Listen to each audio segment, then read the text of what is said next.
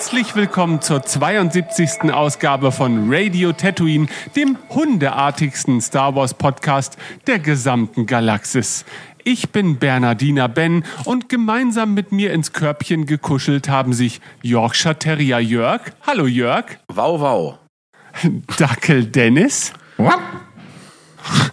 Shiba Stefan. Wuff. Und Toypudel Tim. Hm, na gut. Ja. Ja, hallo. Bevor Hallo. wir uns dem Thema der heutigen Episode widmen, zunächst mal Congratulations, Mr. Biden. Auch im Star Wars-Universum hat sich vergangenen Freitag etwas getan. Die zweite Episode der zweiten Staffel von The Mandalorian wurde veröffentlicht. Gibt sie uns Hinweise auf den Kurs, den die Serie nunmehr einschlagen möchte? Will sie uns sagen, dass ein die Geschichte umrahmender Metaplot vielleicht auch nicht mehr als das sein muss? Sind wir um diese Zeit einfach nur zu müde und abgefuckt und generell auch irgendwie alt?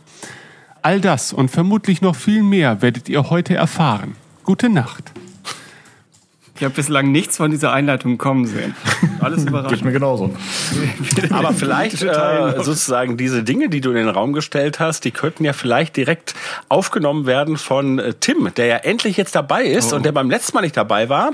Und vielleicht könnten wir von ihm kurz erfahren, wie er denn diese erste Episode der zweiten Staffel so überhaupt aufgenommen hat. Also zur Folge kann ich sagen, ich, ich fand sie wirklich angenehm zu sehen. Ähm, ist, das meiste habt ihr eigentlich schon gesagt, optisch natürlich jenseits von spektakulär. Also wie sie den, den Crate-Drachen umgesetzt haben, ist, denke ich, klar auf, auf Kinoniveau gewesen. Dann sind vielleicht so ein, zwei Compositing-Sachen drin, wenn sie manchmal eben mit den Speederbikes kämpfen oder ich glaube, Ben hatte das erwähnt, das Volume hat so einen ganz speziellen Look. Ähm, und ich glaube, auf Tatooine sieht man das gefühlt noch mehr als auf einigen der anderen Welten. Ich weiß nicht, ob das daran liegt, dass die Wüste einfach ein bisschen eher na, flächiger ist, wie, wie Wüsten es so an sich haben, so dass der Fokus mehr auf den, auf den Schauspielern liegt. Oder dass es halt schon nochmal was anderes ist, ob man, ob man so erweitertes Studiolicht hat oder nicht. Aber äh, alles in allem ist das, denke ich, äh, völlig jenseits von dem, was man realistischerweise erwarten könnte. Also das ist, ja, fand ich, fand ich super gemacht. Ähm, Cobb Vanth, also ich glaube Timothy Oliphant als Spricht man ihn so aus? Spricht man ihn aus wie die Olifanten aus Herr der Ringe? Ich weiß nicht, jedenfalls als, als, okay, no, nicht das Schlechteste. Als, als Gast da super gecastet. Ich glaube, es hat der Serie auch in anderen Folgen jetzt nicht geschadet, dass man das Gesicht des Mandalorianers in, in 99 Prozent der Szenen nicht sieht und dass halt vieles über Aliens oder über, über Animatronics läuft, aber einfach nochmal ein menschliches Gesicht zu haben, an das man sich kurz eine Folge klammern kann und der auch seinen eigenen Flashback kriegt. Bin ja immer für, für Flashbacks zu haben. Ich denke, das, das hat das alles nochmal noch mal, äh, verankert und irgendwie so ein bisschen Kontext gegeben. Nee, also fand's, fand's wirklich schön. Vielleicht etwas, ich glaube, bei der irgendwo bei der 30-Minuten-Marke hatte ich kurz geschaut, naja, wie lange geht die Folge noch?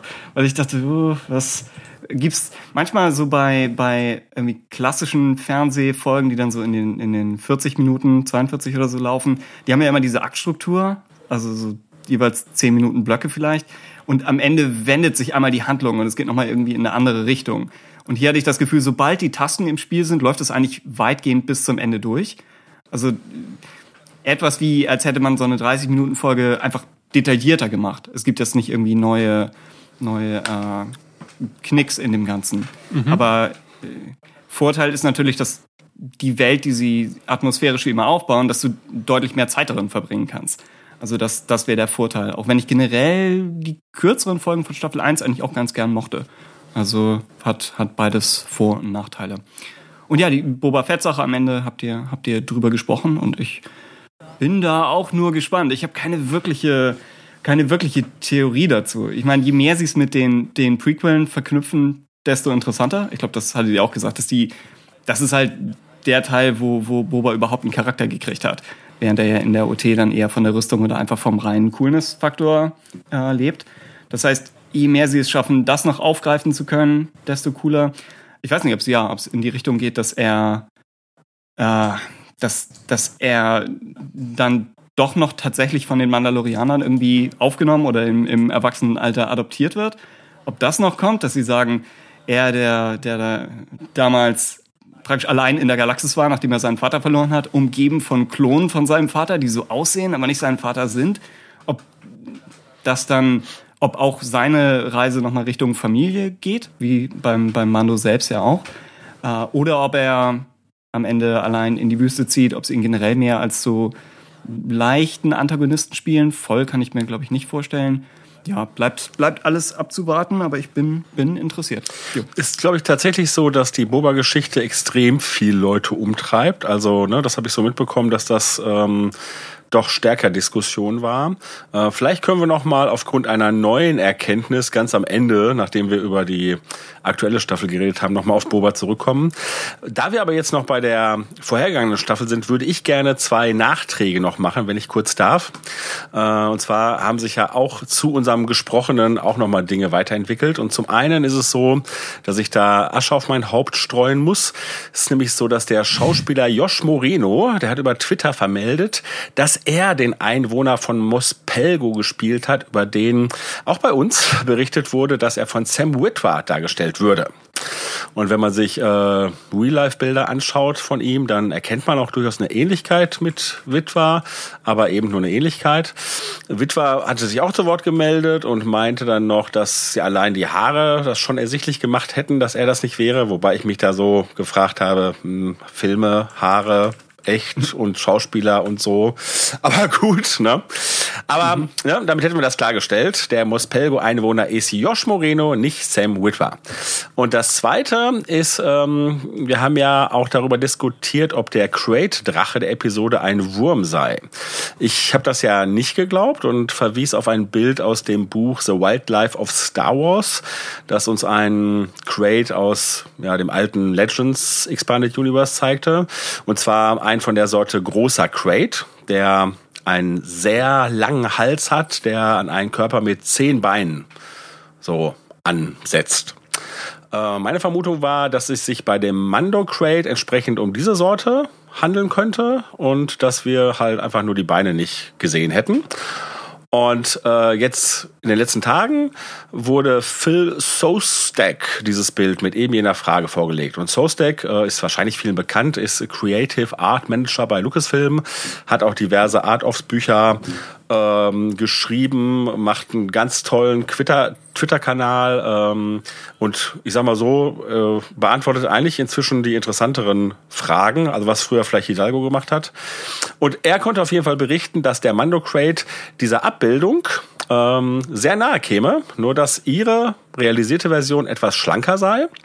Ähm, er konnte nicht sagen, ob diese alte Unterscheidung, die wir aus dem alten EU kennen, zwischen äh, Canyon Crate, also dieser kleineren Variante mit vier Beinen und eben dieser dieses großen Crate, ob das noch Kanon ist, weil er sagt, das sind so Dinge, die nicht beim Dreh oder bei der Konzeption schon unbedingt immer so ausklamüsert werden, sondern ähm, dass das halt in so kommenden Begleitbüchern dann definiert wird. Aber er bestätigte nochmal deutlich, dass der Mando Crate eben kein Wurm sei, sondern ein Vieh mit langem Hals und mit Beinen, mit denen er durch den Sand pflügt hätten wir das auch geklärt.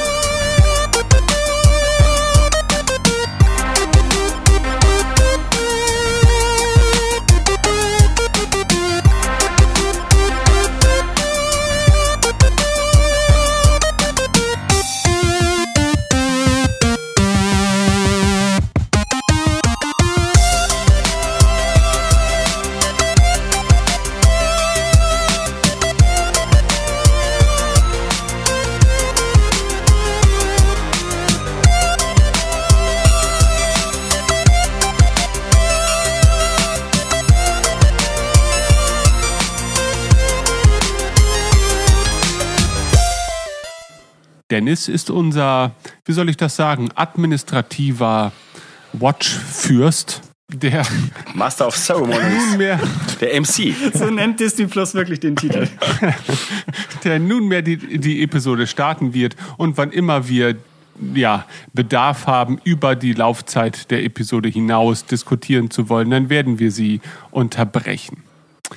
Wir beginnen mit einer Rückblende, die uns nochmal die Geschehnisse äh, vermitteln wollen, die wir in der vorangegangenen Woche erlebt haben und selbst wir dürften sie zu diesem Zeitpunkt noch nicht vergessen haben. Ja, mir ist da nochmal aufgefallen, dass äh, unser einäugiger Krimineller äh, zu Gottra schwört und fragte, ich fragte mich, ob das im Kanon irgendwie bereits nur eine bekannte Figur, Gottheit, sonstiges ist. Weiß das einer? Also ich nicht? Nein. Äh, es gab lediglich doch die, die Droid Gottra doch, oder? Als Genau. so Verbrechersyndikat, ähnliches Gebilde. Ah. Aber die kann er ja kaum meinen. Langfristig hat ihm auf jeden Fall nichts gebracht, wollte ich sagen, wenn man bedenkt, wie er endet. stimmt. Also, was immer es für eine Gottheit ist, ihre Möglichkeiten scheinen begrenzt. Ja, damals, als äh, wir halt sahen, dass äh, dieses Fleischstück aufgeladen wurde, habe ich mir direkt gedacht, ah, das ist sowas fürs Barbecue. Das wird direkt hinterher nochmal aufgegriffen. Nimm doch nicht alles schon vorweg. Man hat da auf jeden Fall schon gesehen, dass Jedel ein richtiger Feinschmecker ist, ne? Der Kleine. Ja, Essen ist eins der großen Themen dieser Episode. Also, bevor mir gleich einer erzählen will, dass das eine Filler-Folge ist, dann sage ich, die Folge ist total entscheidend. Ähm, ich hatte euch das im Vorfeld schon mal gesagt, da ich glaube, dass hier äh, der Grundstein dafür gelegt wird, dass Jedel der wahre Bösewicht, der wahre Schurke dieser ganzen Serie ist. Also es, es könnte ja zumindest in die Richtung gehen, dass, dass der Mando anfängt oder langsam versteht, dass er vielleicht auch, dass seine Erziehung vielleicht auch eine moralische Komponente haben Ja. muss. Ja, ja. Also in dieser Folge wird es durchgängig als Gag gespielt, aber Das könnte ja sollte eigentlich Setup die sein Konsequenz für- daraus sein. Ich meine, er bemüht sich ja, ihm Ja. zumindest klar zu machen, dass, wobei da kommen wir ja gleich zu, dass das mit den Eiern nicht in Ordnung ist, aber er muss das, glaube ich, etwas ernster nehmen, ja. Wir haben jetzt erstmal die Eröffnungsszene, Genau, in der auf Tatooine der Mando genau auf Tatooine von Wegelagerern auf der einzig möglichen Route zum Zielort in einer leeren Wüste äh, ja, Man weiß ja nicht, wie viele. Seile sie noch gespannt haben, ob sie Das stimmt natürlich. Äh, zufällig erleben wir den Moment, wo eins der 4000 Teams von Wegelagerern äh, Deswegen sind sie auch so schlecht, weil es noch nie geklappt hat. Sie sind komplett überrascht, was sie jetzt tatsächlich so der Hund, der das Auto gefangen hat. Aber wie ich finde, super Einstieg in die Folge. Also bietet hier gleich schon so viele tolle Momente. Und auch den ein oder anderen Lacher. Das muss man auch sagen. Diese, Äh, dieses Wesen da, dieses maskierte Wesen, sehen wir, glaube ich, in Episode 7, ne, als Vorarbeiter von Ray. Zumindestens äh, ist da eine starke Ähnlichkeit. Also auch da ist es eine, eine kleine Figur mit Kapuze und es ist definitiv diese Metallmaske. In äh, Episode 7 ist es allerdings so, dass der Metallkiefer sich beim Sprechen bewegt. Äh, und die Stimme ist deutlich dumpfer und halt auch so metallisch irgendwie verzerrt, während er hier, also diese Figur, äh, und es wird ja wohl auch nicht die gleiche Figur sein, ähm, so sage ich mal, so ein bisschen wie so ein Java klingt. Ne? Äh, also insofern ist die Frage, ist es die gleiche Figur? Ich würde denken, nein. Ist es die gleiche Spezies? Schwer zu sagen, weil das ist ja wohl eine Maske ne? und nicht irgendwie, Ja. ähm, ja, also im Prinzip könnte das jede, jede Figur tragen. Aber ja, die Maske ist da. Mando überlässt ihn im, im, im Austausch äh, gegen Yiddle, der gerade gefangen genommen wurde von dieser Kreatur, sein Jetpack. Und für einen kleinen Moment habe ich mir tatsächlich Sorgen um Yiddle gemacht. Ich habe in dem dachte- Moment, wo er abgestellt wird, tatsächlich darauf gewartet, dass er direkt losrennt quasi zum Mando.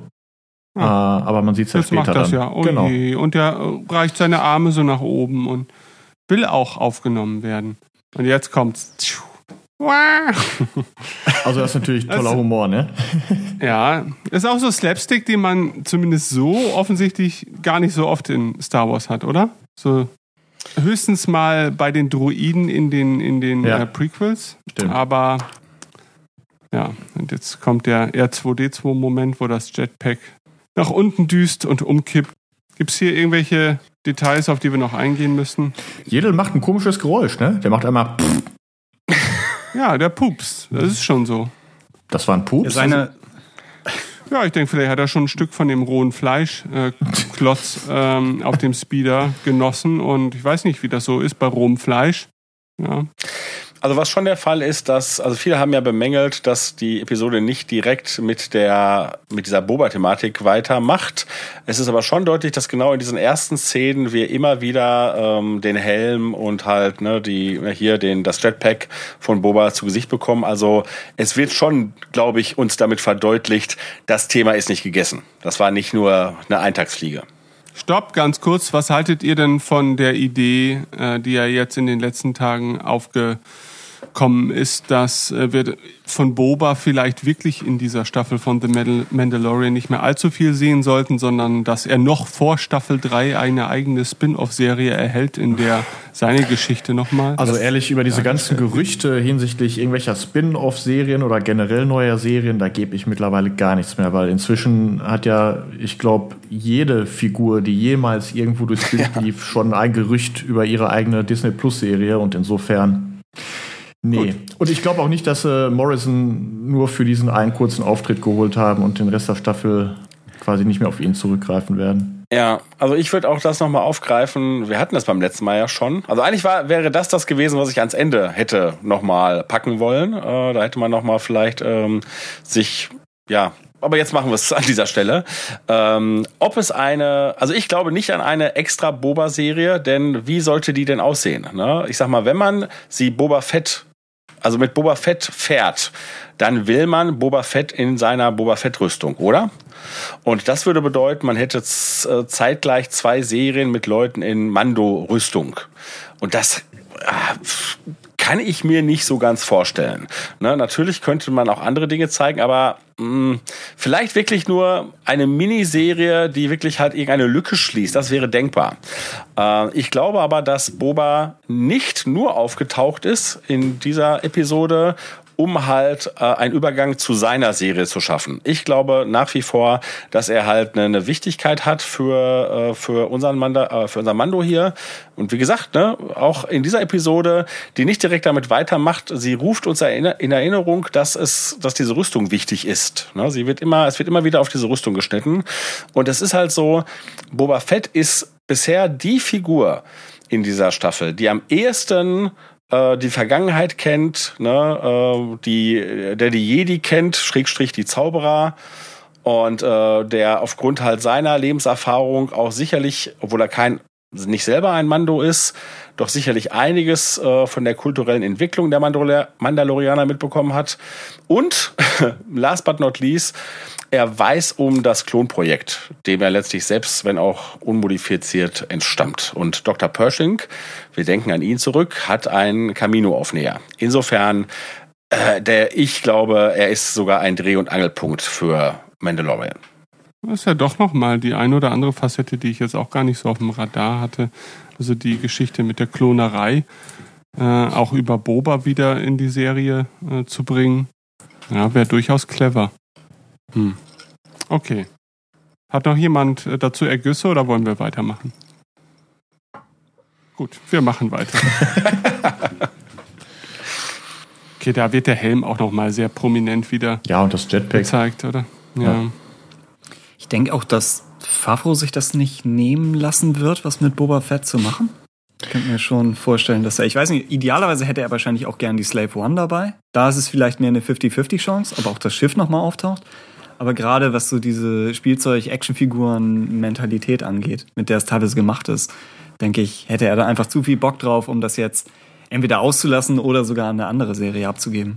Findet ihr es brutal, dass hier die IG-11 bzw. 88 Köpfe als, als Bar-Zapfanlagen so deutlich Also das, das ist tatsächlich andersrum. Ja, ja also genau. es gab zuerst die Zapfanlagen und hinterher wurde irgendwann aus einer Zapfanlage IG-88. Ja, das ist mir klar. Aber ähm, in, in e-, Episode 4 sind sie ja eher so in der, in der Unschärfe verborgen, so ein bisschen. Und man, man sieht sie natürlich schon deutlicher, wenn man danach sucht.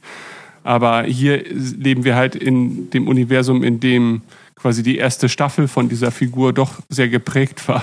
Und hier taucht quasi äh, die Kantine auf mit ihren IG-Köpfen. Ja, ich, ich glaube halt, die Leute, die nicht um diese Hintergrundgeschichte kennen, ob denen direkt diese Ähnlichkeit jetzt auffallen wird, ich weiß es gar nicht. Das müsste man mal. Ne? Aber wir, äh, ne, du hast ja jetzt hier an einer Stelle gehalten, wo man sie schön sieht. Da sehen wir auch noch. Aber so deswegen habe ich gar nicht an dieser Stelle gehalten. Ach so. Ich habe an dieser Stelle gehalten, weil wir hier einen Gigorana sehen. Ja, da wollte ich das jetzt auch ist drauf. dieses weiße, pelzige Vieh aus Rogue One.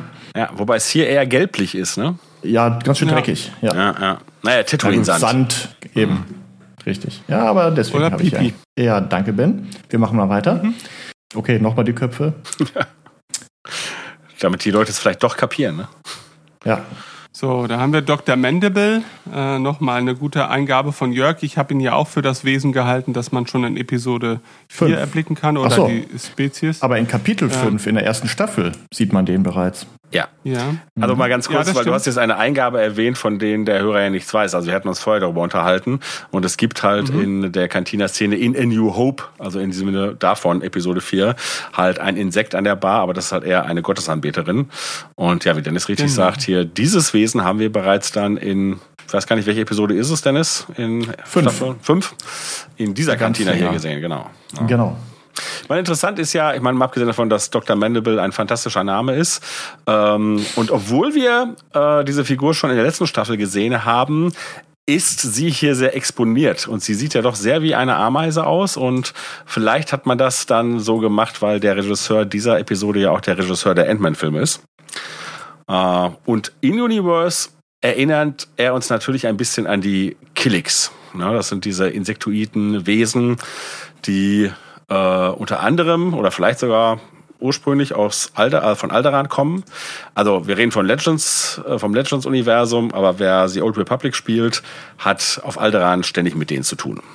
Ja, auf jeden Fall verspricht er ja dem Mando eine Spur zu seinesgleichen. Und dafür muss er aber einen Passagier mitnehmen.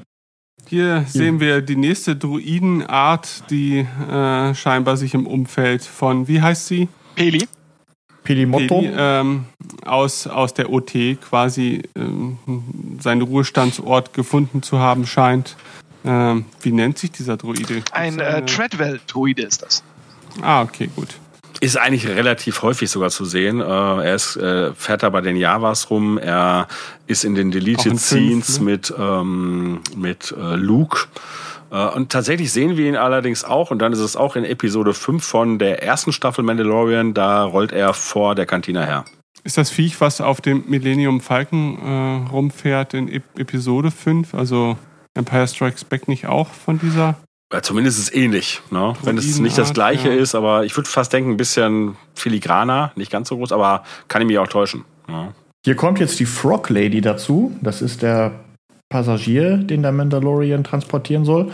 Und ähm, ich hatte heute extra noch mal in Kapitel 5 reingeguckt, um mir äh, da Dr. Mandible noch mal ranzusuchen. Und tatsächlich sitzt ein Wesen dieser gleichen Spezies ähm, da auch in der Kantina.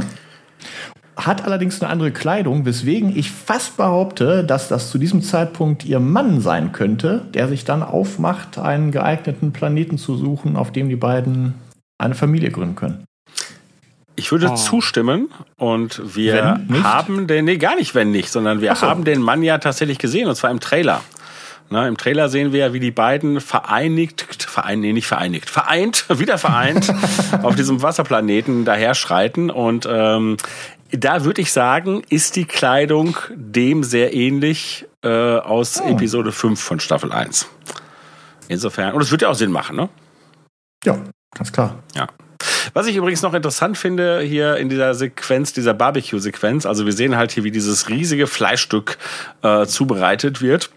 Übrigens ja auch ganz originell halt mit so einer mit so einer Weltraum mit so einem Weltraumtriebwerk. Ähm, übrigens äh, auch eine Sache, die äh, in irgendeinem in irgendeinem Restaurant äh, in Galaxy Edge so beworben wird, dass halt das Fleisch dort so zubereitet wird.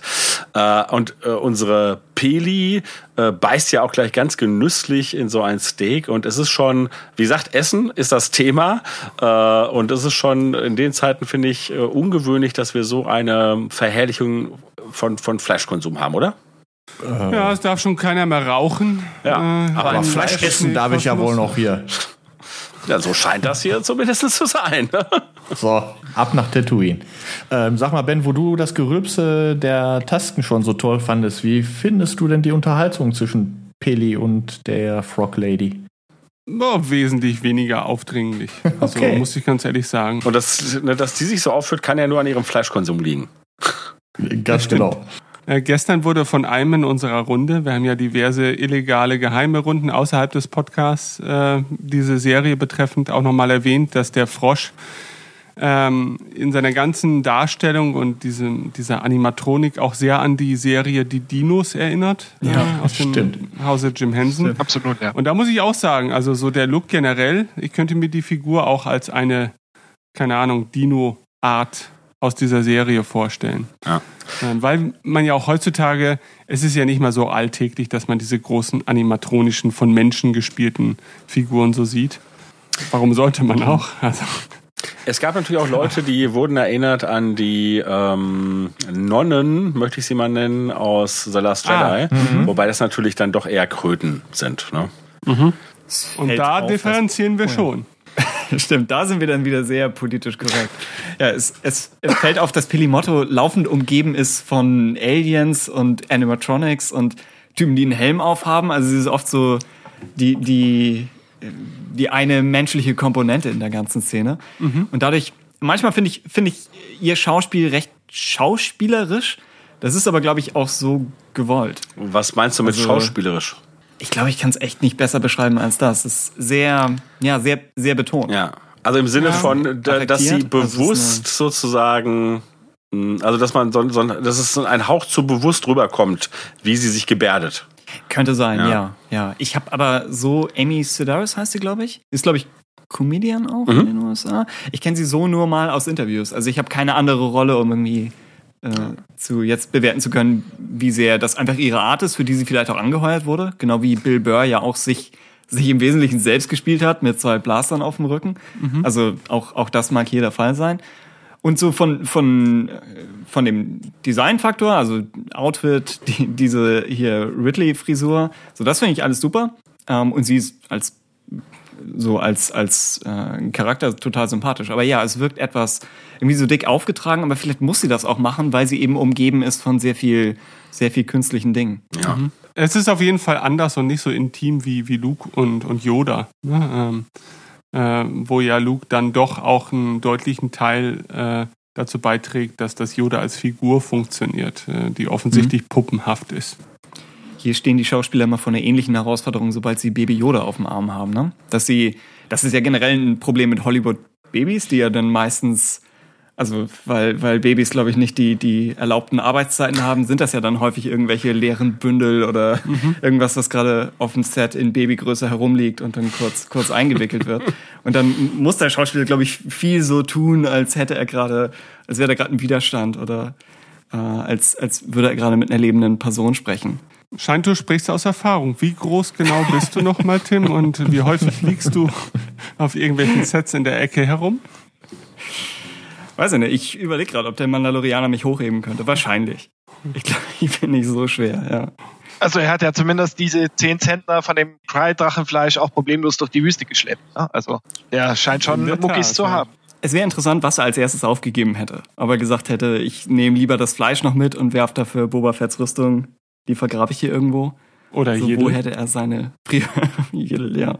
Jedel legt in dieser Folge, finde ich, viel Wegdistanz zurück. Das, das ging eben schon los in, in der kurzen Sequenz am Anfang. Ja. Und auch das ist wieder ein Faktor, wo sie, ich glaube, teilweise, sie haben ja eine CGI-Version, aber haben sich auch da ja eingeschränkt und gesagt, wir wollen mit der nichts machen, was zu sehr nach CGI aussieht. Wobei ich glaube, gerade als er in der Wüste auf den Mando zugelaufen ist, ich, das sah hm? schon nach CGI aus für mich.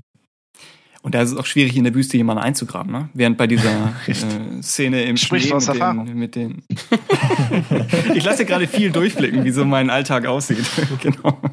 Habt ihr schon mal versucht, ein Baby in der Wüste einzugraben? Das ist echt der Aufwand. Nee, äh, die, die Szene mit dem Schnee später, da ist es, glaube ich, einfacher, so das Dagobah-Manöver durchzuziehen und einfach, ne, Frank Oz im, im Sumpf zu verstecken. Das stimmt, ja. Gut. Ja. Spielen wir um Gottes Willen weiter. Apropos Wegstrecke zurücklegen. Der Mando muss ja an sich keine große Wegstrecke jetzt zurücklegen. Sie wollen ja auf diesen äh, Wassermond äh, Trask Und äh, angeblich aber funktioniert das nur im Sublichtantrieb, weil warum auch immer der Hyperraum schädlich wäre für die Eier der Froschdame. Ja. Hatten wir sowas ja. in der Art schon mal? Hyperraum hat schädliche Nebenwirkungen. Die, die, Bei Star Trek bestimmt. Die Hyperraumunverträglichkeit äh, nee, wüsste ich jetzt nicht, aber ich sag mal so, für ne, organisches Material kann ich mir das schon vorstellen. Ich sag mal, zumindestens äh, kennen wir das doch auch von unseren Gefilden, dass halt Dinge, die mit dem Flugzeug transportiert werden, halt auch eventuell besonders gelagert werden müssen, weil vielleicht der, der Luftdruck irgendwas macht oder so. Ähm, mhm. Ich denke mir, das muss man einfach mal akzeptieren. Und wir hatten ja auch schon das Beispiel in unseren äh, Hintergrundgesprächen, dass, naja, gut, also wenn man jetzt mit 30 durch die, durch die Stadt gurkt und hat einen Auffahrunfall und man hat Eier im äh, Kofferraum, dann ist die Chance bei 30 km/h immer noch höher, dass, die, dass da ein paar von heil überstehen, als wenn man da mit 100 Sachen gegen den Baum fährt. Äh, da, da kann ich schon zumindest die, die Sorge der, der Frog Lady äh, ja. in gewissem Rahmen nachvollziehen. Wobei daher immer noch die Frage wäre, ob man im Hyperraum, im Hyperraum schnell fliegt oder ob man nicht in Wirklichkeit... Und ob man da Auffahrunfälle hat. Ja, da und ich meine, jetzt, äh, wir sind natürlich, wir reden jetzt nicht von dem, was, was Abrams sich ausdenkt oder so, aber wenn wir jetzt halt mal so beim Klassischen bleiben, dann könnte es ja auch sein, dass der, das Raumschiff eigentlich steht und sich nur der, und der Raum, Raum darum krümmt. quasi krümmt, ja. ja. genau. Also da sind wir jetzt natürlich in der Star Trek Physik und, und äh, wissen nicht, ob der Hyperraumantrieb äh, in Star Wars genauso funktioniert. Sollte man annehmen, also in den, in den, Romanen wird diese Beschleunigung immer als Pseudobewegung ah. bezeichnet, ne? wenn die Schiffe vorwärts schießen, dass es eigentlich keine echte Bewegung ist. Ah, okay. Alles ja. klar. Also liegt es nicht an der Trägheit der Masse, dass die Eier kaputt gehen. Könnte einfach sein, dass sie ja in eine Paralleldimension springen, wo der Weg kürzer ist. Und wenn in dieser Dimension irgendwie andere, ja. da muss ja nur eine, irgendeine komische Hintergrundstrahlung oder sonst was unterwegs sein. War das nicht früher so? Äh, ich weiß gar nicht. Also es könnte jetzt aber auch irgendwie so eine Urban Legend sein, dass halt äh, bei Gewitter Milch sauer wurde wenn sie falsch das ist eine Urban Legend. Das ist eine Urban Legend. Mhm. Aber eine sehr schöne mhm. und ich sag mal, Wer, äh, ja. das irgendwie, ja, ja, aber du hast recht. Also die, die Eier sind die Milch des Gewitters im Star Wars-Universum. So. genau. Also die Razor Crest äh, fliegt durch das All. Ich glaube, sie erwähnen sogar, dass es dass er in den Sektor nebenan muss, ne? Was mhm. uns dann wieder zur klassischen Star Wars-Frage bringt, was genau ist jetzt ein Sektor? Ist das sowas wie das Sonnensystem nebenan oder ist es noch mehr? Ja, sie, sie spielen ja auch in der ja. ersten Folge wieder mit dem Begriff Parsec. Ne, also äh, auch auf eine Art und Weise, die man sowohl als Zeit als auch äh, mhm. Distanz deuten könnte. Also scheinbar haben sie nicht vor, uns da eine eindeutige Antwort im Star Wars-Kontext ja. zu geben. Das ist der Sektor Koll-Eiben. Ah, das ist nett. Hier im Cockpit werden so ein bisschen ähm, halt auch wieder so ein bisschen ja Wort Worldbuilding betrieben. Ne? Es wird halt Hatis erwähnt. Er spricht ein bisschen. Ne? Hatten wir vorher ja auch äh, solche äh, Aufgriffe aus mh, hm, ja alte Elemente in der Kantina. Äh, sehen wir ja, wie Sabak gespielt wird und wir haben wieder das äh, Edits Array, was sozusagen zum Sieg führt. Mhm. Also wieder Verschränkung zu anderen Medien. Ja, zum Thema Worldbuilding fand ich fast noch interessanter, dass äh, der Mando sagt, dass es ähm, gefährlich ist, halt äh, so normal ohne Hyperraum zu fliegen. Ähm, da die Gefahr groß ist, von Piraten irgendwie angegriffen zu werden und ausgeraubt zu werden. Genau, oder Warlords, ja. Ja. Ja, nochmal die Frage, ob es sich speziell auf diesen Sektor bezieht oder aber auch mit einrechnet, dass er nicht weiß, ob Leute ihn speziell jagen. Ja. Aber ja, für ihn gilt es ja. auf jeden er Fall. Er sagt ne? ja irgendwie, ähm, Geschwindigkeit ist mein Schutz oder irgendwie sowas. Ne? Mhm. Und ähm, mhm. genau das, was ihm ja gleich widerfährt, äh, kann ihm ja wohl nicht im Hyperraum widerfahren. Also insofern macht das Sinn. Ja.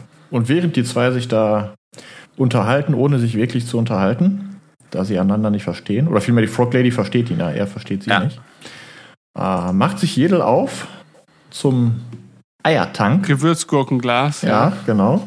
Und drückt seine Nase dagegen. Ja, oh, putzig. So niedlich. Dreht sich nochmal um, guckt auch keiner? Nein, guckt keiner. Erst habe ich gedacht, er guckt ich zum Klo. Erst, genau, das dachte ich auch nicht. Ich dachte, er, hat, er formt sich gerade in ihm die Idee, die Eier ja. ins Klo reinzu. Auf jeden Fall interessant, dass er die Eier innerhalb des Behälters mit der Macht erstmal zu sich zieht, ja. ne? Mhm. Da wird die Gier schon deutlich. Beziehungsweise sie, sie teasern fast an, dass er eine Verbindung zu dem Leben darin spürt. Ne? Aber dem, eigentlich ist ja noch gar kein Leben, darin. Und, ne? Denn es wird ja deutlich gesagt, genau, dass sie unbefruchtet Stimmt. sind. Aber es ist ja zumindest. Es ist wertvolle Fracht, die Leben ermöglicht, ja. ja. Bi wertvolle Biomasse. Ja. Ich weiß nicht, was der taktvollste Ausdruck ist, darüber zu sprechen. Hm. Ja. Aber wir, das ist eine generelle Baby-Yoda-Sache, dass wir nie genau wissen, was für einen Bezug er zu seiner Umwelt hat und wie viel davon er wirklich versteht. Ja sowohl von Sprache als auch. Wobei, ja genau, und ich glaube, sie spielen so eine, äh, so eine, so eine, so eine Diskrepanz. Also es gibt die Szenen, wenn zum Beispiel, da kommen wir auch gleich zu, die Frog Lady ihren Monolog führt und sie so ein bisschen den Mando äh, an seinen Kodex erinnert und er halt auch ne, dann so, ah, ja, stimmt ja. Und dann sehen wir auch Yoda, weil sie ja auf ein Kind anspielt, ne, der das zu verstehen scheint. So nach dem Motto, ja, Papi, wie ist denn das jetzt wirklich? Ne? Äh, also solche Szenen mhm. gibt's immer wieder. Äh, aber dann äh, verhält er sich auf der anderen Seite völlig kleinkindhaft, wo du denkst, das ist halt so naiv. Und ich äh, hatte mich das auch schon gefragt, ob man das sozusagen irgendwann aufdröselt oder nicht. Und ich glaube eher, man wird das so lassen, weil es einfach attraktiver ist. Ja, aber meinst du nicht, dass da irgendwann mal eine Entwicklung stattfinden muss? Ich will das nicht ausschließen, ne? aber äh, genau diese Diskrepanz ermöglicht halt beides. Ne? Es ermöglicht halt solche Sequenzen, ja. wo er so plötzlich ne, ähm, ja, ne, auf, auf seinen Vater, also Vater in Anführungsstrichen reagiert, ne, aber auf der anderen Seite dürfen wir uns auch halt an so einem, so einem Babyverhalten erfreuen.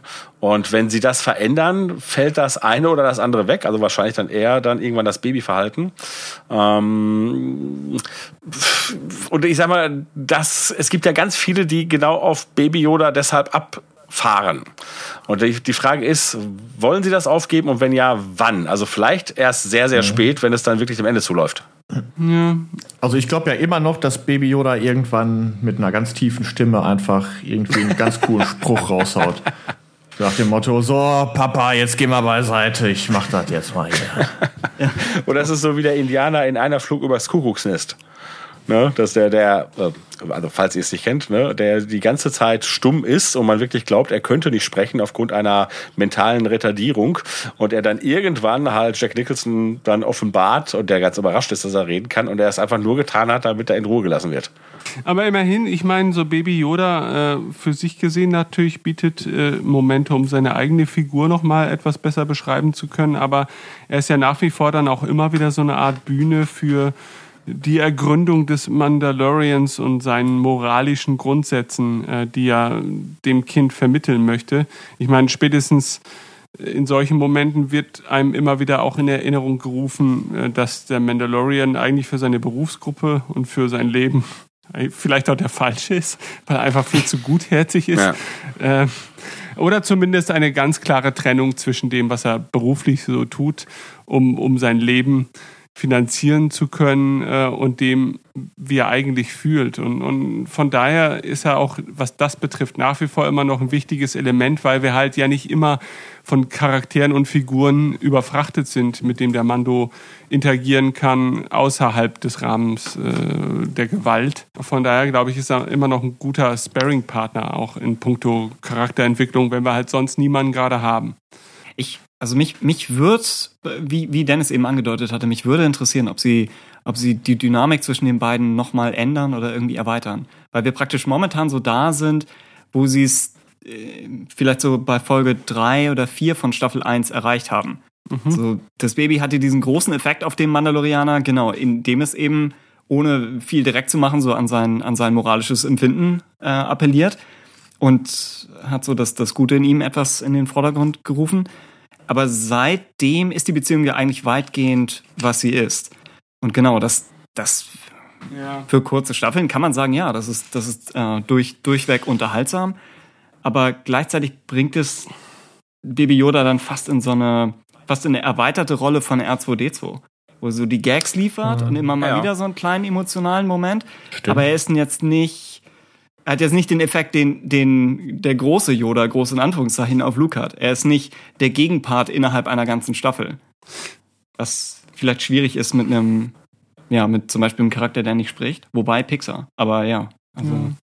Also mir ist nach wie vor nicht so hundertprozentig klar, auch in welchem Bewusstsein sich Baby Yoda über sich und, und seine Fähigkeiten auch befindet, weil wir ja schon in der ersten Staffel relativ früh ja schon sehen, dass Baby Yoda das Konzept von Verwundungen und seinen Heilkräften mhm. durchaus verstanden hat und ganz aktiv agiert.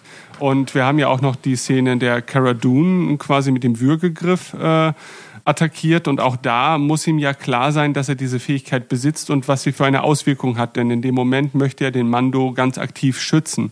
Und das sind ja Konzepte, die stellenweise so ein bisschen über das hinausgehen, was wir ihm mit seiner Babyhaftigkeit unterstellen, wenn er vielleicht zum Beispiel solche Eier frisst oder, oder alles Mögliche frisst, was ihm äh, in, die, in die Nähe kommt. Und das immer dann wieder darauf zurückführen, wollen, dass er halt ein Baby ist, dass er eigentlich noch nichts weiß und nichts kann und einfach nur Hunger hat gerade. Äh, da ist für mich noch so eine gewisse Diskrepanz. Nicht erzählerisch zwangsläufig, sondern das wirft eher für mich die Frage auf, äh, wie sieht, wie beurteilt Jiddel quasi diese Situation für sich? Ist er jetzt so der, der es eigentlich weiß, aber auch weiß, dass er von allen als Baby betrachtet wird und sagt, ich komme damit jetzt durch? Mit dem, was ich tue, wie, wie auch Rentner, also wie ich mir mein Rentnerleben irgendwann vorstelle, ja, dass ich halt ja. sage, wisst ihr was, ihr könnt mich alle mal, ich bin jetzt ein alter Sack und ich gehe euch auch richtig auf den Sack, äh, weil ich kann. So. Äh, obwohl ich natürlich weiß, dass es nervig ist, weil ich die Situation auch andersrum kenne. Und so ein bisschen stellt sich mir da halt schon die Frage, also ob, ob Yoda mhm. nicht auch ein bisschen damit spielt, dass er dass seine Grenzen da nicht ganz so hart Also er verstellt sich wie Yoda in The Empire Strikes Back am Anfang, meinst du? Also, ne? ja, so crazy old werden, Ja. Genau, wäre so ein angemessener Vergleich. Also äh, ich will es nicht so auf die Spitze treiben, ja. aber ähm, weißt du, das eine passt halt nicht so hundertprozentig zum anderen. Ja, das ist ja auch genau das, was ich sagte. Ne? Äh, klar, ich habe jetzt erstmal so ähm, aus der Narration heraus äh, das begründet, dass man halt als, als Kreative dadurch zwei Schienen fahren kann, die attraktiv sind und man muss sie nicht erklären. Äh, aber wenn man, und das ist ja jetzt dein Ansatz, wenn man es erklären will, dann würde ich also ich würde denken, nicht, dass er Schauspieler hat. Ich würde eher denken, er ist tatsächlich ein, ein kleinkindhaftes Wesen, das halt völlig naiv durch die Welt schreitet und oh, Macht. Aber er ist ja in enormer Weise von der Macht geküsst.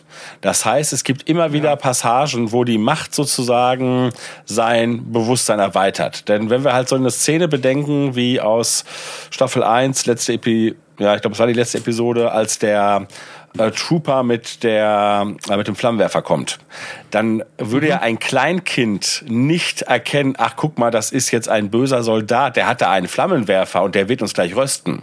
Und trotzdem ne, äh, spürt äh, das Kind eine eine Präsenz und weiß direkt, was es zu tun hat. Und das ist ja eine große Nummer. Das ist ja nicht mal, ich schub's den weg, sondern ne, ich baue dann auch direkt halt so ein, so ein Machtschutzfeld um uns auf.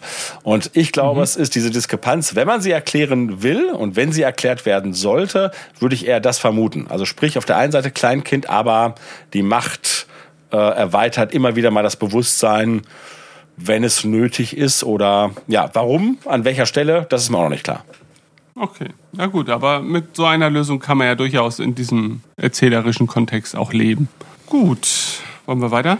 Ah. Ja, er hält einen Funkspruch und wird jetzt von zwei X-Wing-Flüglern, äh, X-Wing-Flüglern, X-Wings flankiert. Wir leben einen erneuten Gastauftritt von Dave Filoni als X-Wing-Pilot, was mhm. mich erfreut hat. Und in dieser Folge, das darf man ja vorwegnehmen, ist er auch nochmal deutlich häufiger zu sehen als äh, bei seinem letztmaligen Auftreten, was mich auch überrascht hat, muss ich sagen. Also, Aber komplett ohne Text. Nein, er sagt gleich einmal. Nein, nein. Ja, ja. Und er hat sogar einen äh, klassischen Filoni-Namen, nämlich er heißt Wolf. Der Wolf. Äh, ja, Trapper Wolf, ja. Ja, und die andere Person, und ich sag mal, als wir die Trailer-Diskussion hatten, war das ja die große Geschichte, äh, weil ja, wir vermuteten. echt enttäuscht. Ja, Luke, im Moment. Wir vermuteten Luke Skywalker und Christoph ist halt ja. steil gegangen. Leider müssen wir halt sagen, dass Luke sehr ne, zugenommen hat. ne? Und er ist jetzt Asiate. Naja. Also, ich weiß nicht, ob Christoph für das, ich weiß nicht, ob das okay ist, aber Immerhin. Aber auch hier wieder gibt es eigentlich einen ganz schönen Moment, finde ich. Also die, diese Sequenz, die natürlich auch sehr mit Timing äh, spielt und, und so eine typische Konversation, die, die äh, unangenehm gerät für den Mandalorian, wird hier schön ausgespielt, finde ich. Und ähm, letztendlich dürfen wir erleben, wie er halt versucht, aus der Situation herauszukommen. Und das Ganze gipfelt dann darin, ja, dass es gleich äh, zu einer Fluchtsequenz kommt, die auch wieder mal visuell auch, finde ich, sehr spektakulär ist. Mich irgendwie an den äh, Trailer zu Star Wars Squadrons erinnert hat, weil, weil, weil der Look und, und die Manöver da irgendwie ja, sich doch schon ähneln. Verfolgungsjagd durch die Wolken, ne? Ja. ja. ja, stimmt. Auch nett, wie bedrohlich das leichte mhm. Aufklappen der S-Folien wirkt. So, eine, so eine kleine Aktion ist und überhaupt nicht, wozu die ursprünglich mal gebaut wurden. Also nicht jetzt mit dieser Szene im Sinn, aber aber es funktioniert. Die Froschdame schläft die ganze Zeit durch, obwohl das Alarmsignal kommt. Aber als er dann diesen Ping schickt, weckt, weckt er sie damit auf. Also das könnte auch irgendwie heißen, da ist eine, eine Strahlung oder dass sie auf irgendwas ja. reagiert, was jetzt nicht rein akustisch ist. Also jetzt bezogen darauf auch, was, was den Eiern bekommt und was nicht. Aber ja dass er die Macht erwähnt. Ist das etwas, was ihr kommentieren wollt? Ja gut, einerseits ein bisschen verwunderlich vielleicht, weil er den Machteinsatz ja von, von Baby Yoda in der ersten Staffel Folge 2 gesehen hat und das nicht so richtig zuordnen konnte. Mhm. Aber ich meine, gut, wir haben halt auch Sprichwörter, von denen wir nicht mehr wissen, wo die herkommen, ne? Ja, und ich denke zumindest, also in diesem Fall, glaube ich, ist der Kontext der, er redet mehr mit, mit äh, ehemaligen Rebellen. Und Richtig. wir wissen aus In New Hope, dass die diesen Spruch benutzen. Und was die damit verbinden, ist nochmal eine andere Sache. Und er weiß vielleicht einfach, ach, bei denen ist das dieser Spruch. Und ich will mich ja jetzt hier gut Kind machen. Ne? Also, ja, ich bin ganz lieber und, ne, und ja, möge die Macht mit euch sein und so. Ne? Ich bin cooler, cooler Dude. So hätte ich das auch aufgefasst. Ja, einfach der klassische Buß an einen neuen Republik-Pilot. Ja. ja. Mhm. Das erinnert mich übrigens hier diese, diese, äh, dieser Flug durch die Schlucht. Äh, klar, natürlich irgendwo auch so ein bisschen an den Trench Run aus In New Hope, aber auch an ähm, das Game Rebel Assault. Da gibt es ja oh, durch ja, Beggars richtig. Canyon. Oh. Ach, das war schön. Ja, das erste, das Spiel, das die CD-ROM-Laufwerke überhaupt erst ja. in die PC-Welt gebracht hat, gepusht hat. Tja, Illum ist es nicht, ne? Nein, nee. wir wissen tatsächlich aber, was es ist, weil äh, sich jemand die Mühe gemacht hat, die ähm, äh, Aura-Bash-Zeichen oder wie auch immer im Cockpit zu übersetzen. Ah. Der Planet heißt wohl Maldo-Kreis. Maldo-Kreis. Ah. Also zwei Worte. Maldo-Kreis, Maldo-Kreis, wie auch immer. Okay. Da haben wir es wieder, ne? Ein, ein äh, deutsches Wort als Star Wars-Namen. Neben Fett und Maul. Ah, okay, also Kreis, wie das deutsche Kreis, Löder? Ja, ja. richtig, genau. Okay. Mhm. Ja. Es erweitert so ein bisschen das, das optische Spektrum der Serie nochmal um, um andere Farben und um eine Eiswelt. Ja. Also mhm. ich fand, das war auch ein Vorteil der vierten Folge in der letzten Staffel. Dass, während man jetzt drüber debattieren kann, wie sie hat sie die Handlung oder die größere Handlung vorangebracht, denke ich allein, dass man kurz durchatmen ja. kann. Und hier ist es vielleicht kein Durchatmen, aber es ist trotzdem nochmal eine, eine Eiswüste statt einer, einer, Sandwüste. Gut, wir hatten ein bisschen Eiswüste in der, Abs ja. in der ersten Episode, ne? Oh, stimmt, direkt, also allererste ah, ja. Szene, aber trotzdem nicht in dieser äh, Weise mit Gletschern mhm. und, und, und Eisbergen und so. Und ich, ich glaube, um Baby Yoda nach Illum zu bringen, wäre es auch noch etwas ja. zu früh vielleicht, wenn er noch in der Phase ist, wo, wo er Eier isst. ich bin alles. da ganz froh, dass es nicht Illum ist. Er jetzt mit einem Lichtschwertkristall. Außerdem, ja. die Imperialen werden doch da eh schon graben, oder? Ja, sollten sie, ne? Sie sind in ja. Fallen Order schon, ja. schon dabei, ja. Und da habe ich ja tatsächlich schon gedacht, Ui ist Jedel ausgebüxt, That's what she aber... oh. Sorry, nein. Jetzt musst du aber auch noch sagen, was du da meinst. Geduld, ich suche deine Eier. Gut, dann ja, machen wir weiter. Mach ja, was weiter. wolltest du sagen, Dennis? Äh, nee, ich habe nur an der Stelle hier ähm, gedacht, du hast mir jetzt ein Konzept gebracht. Was habe ich gedacht? Dass Jedel jetzt tatsächlich schon durch äh, äh, die Öffnung da im Schiff ausgebüxt ist, um sich umzugucken, aber er ist bei den Eiern. Auch richtig, der so richtig ertappt so. Ja. Er hatte sich auch versteckt extra. ja. Die Decke drüber geworfen, ja, genau. Der Mann versucht doch an keinem Punkt, ihm das nochmal wegzunehmen. Nee, So, der, der Frosch und Jedel haben gerade so eine Notration gerade in der Hand, scheinbar. Nein, Jedel sollte langsam satt sein, oder? Jedel würde aber viel lieber noch mal ein Ei essen. Also der ist von seiner Ration überhaupt nicht begeistert, guckt aber ganz verträumt noch mal zu den Eiern rüber. Wir lernen, dass die Batterie scheinbar dieses äh, Eiercontainers allmählich äh, sich dem Ende zuneigt. Und da wird nochmal die Situation etwas verschärft, indem äh, die Frog Lady darauf hinweist, dass man sich jetzt mal allmählich spurten müsste, um den Zielort zu erreichen. Denn ansonsten äh, würde die Linie ihrer Familie ausgelöscht werden, sollten diese Eier äh, letztendlich sterben. Also, ja. das ist ein super schöner Moment. Ne? Äh, der Mando legt sich erstmal schlafen, was ich eigentlich nicht nachvollziehen kann. Aber Jedel kommt dann so von unten durch die Decke gekrochen und kuschelt sich an ihn an. Das finde ich echt süß. Also, ist schon tatsächlich so ein Papa-Kind-Moment. Ja. Ist etwas dazu da, um den Konflikt überhaupt erst aufzulösen. Ne? Weil, wenn der Mando jetzt sofort anfangen würde, das Schiff zu reparieren, was er unter normalen Umständen machen würde, dann haben sie nichts, worüber sie diskutieren können. Ja. Also muss sie irgendwas ja, haben, wo sie ein bisschen Druck machen kann. Jetzt sehen wir, wie die Frog Lady äh, den, wie heißt der Droide? Zero, Zero. Aus, Zero, genau. Aus der vorangegangenen Staffel manipuliert, um seinen Sprachvokabulator zur Übersetzung und zum Dialog mit dem Mando zu verwenden. Und das bringt natürlich nochmal so ein bisschen die grundsätzliche Situation, in der sie sich befindet, voran, indem sie das jetzt erstmalig in, in, in dieser Form kommunizieren kann mit dem Mando. Und im Prinzip erklärt sie nochmal. Ne? Also hier, sie haben so viel dafür gegeben, dass, äh, dass sie jetzt hier endlich mal sich fortpflanzen können und äh, dass es sich bei den Eiern um die letzte Möglichkeit handelt, ihre Familie überleben lassen zu können. Und Jedel scheint auch sehr aufmerksam zuzuhören.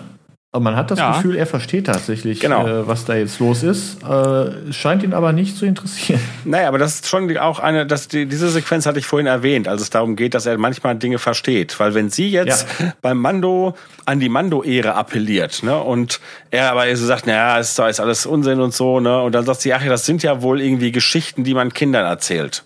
Und dann mhm. guckt Giedel ihn ja so an, so, jetzt echt? Sind das nur so Geschichten? Und dann genau. seufzt der Mando. Ja, alles klar dann muss ich halt ran. Ne? Die Idee, äh, dass hier die Kommunikation über den Druiden aus der Episode, ich glaube es ist Episode 6 der ersten Staffel, zu realisieren, fand ich sehr originell. Und es ist ja so, dass diese, mhm. diese Episode total mit der sechsten Episode der ersten Staffel verzahnt ist. Ne, also wir haben halt hier den Druiden, der mhm. sozusagen ein bisschen so ein, so ein Achsenpunkt ist. Und äh, der Mando kommt überhaupt in diese Situation, dass er auf diesem Planeten abstürzt und diese Geschichte mit den, mit den Spinnen gleich hat und so.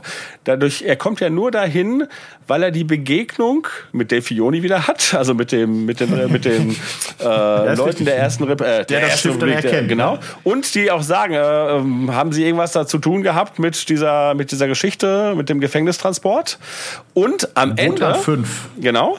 Und am Ende kommt er durch genau diese Geschichte wieder aus all dem raus. Denn ne, äh, er ist eigentlich, ja, ja, er ist eigentlich dem Tod geweiht. Ne? Er schafft es nicht, die die die Spinnen äh, zu vernichten. Und dann kommt die Rettung.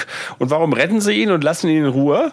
Weil genau seine Handlungen in Episode 6 der ersten Staffel dann doch so sind, dass sie sagen, ja, eigentlich bis in Ordnung. Ich wollte zur Szene, in der die Echsenfrau das erklärt. Ich wollte nochmal unterstreichen, dass die Szene auch optisch angenehm skurril ist dass du, wenn, wir haben jetzt eben die Szene nicht gestoppt, aber es gibt diesen, diesen Shot, wo halt eine, eine Mini-Version von Yoda, dann dieser Mandalorianer in Rüstung. Und sie sitzt, steht da mit dem Mikro dann, quasi. Ja, steht mit so einem SingStar-Mikrofon, ja, ja. das mit einem Druiden verbunden ist, die eine Hand auf so einem Bottich voller Eier und versucht zu erklären, wie ernst die Lage ist. Ja. Und das ist diese, diese, angenommen, das wird jetzt nicht im, im Stream, sondern im Fernsehen laufen und du selbst einfach zufällig darauf. Du würdest denken, was geht. Absolut, was, ja. Was ist hier passiert? Aber so innerhalb von Star Wars macht das komplett Sinn. Also, und ja. ich finde, für mich ist halt noch ein Detail, dass ja diese, diese Episode, die ja äh, ihre, also diverse Momente hat, die an, an äh, Momente aus den Alien-Filmen äh, erinnern, äh, ist sowohl die, der Moment, wo der Druide sozusagen als, als Fragment nochmal Sprache von sich geben darf. Das kennen stimmt, wir ja. ähm, aus der Sequenz mit Ash und Bishop, der, glaube ich, auch nochmal wieder zweckentfremdet wird in einem der späteren Alien-Filme. Ich glaube, das ist da, wo sie auf dem Gefängnisplaneten ist, äh, Alien 3 oder sowas, mhm, ne, oder ja. so, wo, wo er nochmal ausgebuddelt wird äh, und ähnlich missbraucht wird. Das hat mich daran erinnert und wir erleben dann ja gleich auch, auch nochmal Sequenzen, die allein visuell super deutlich nochmal an Alien erinnern werden.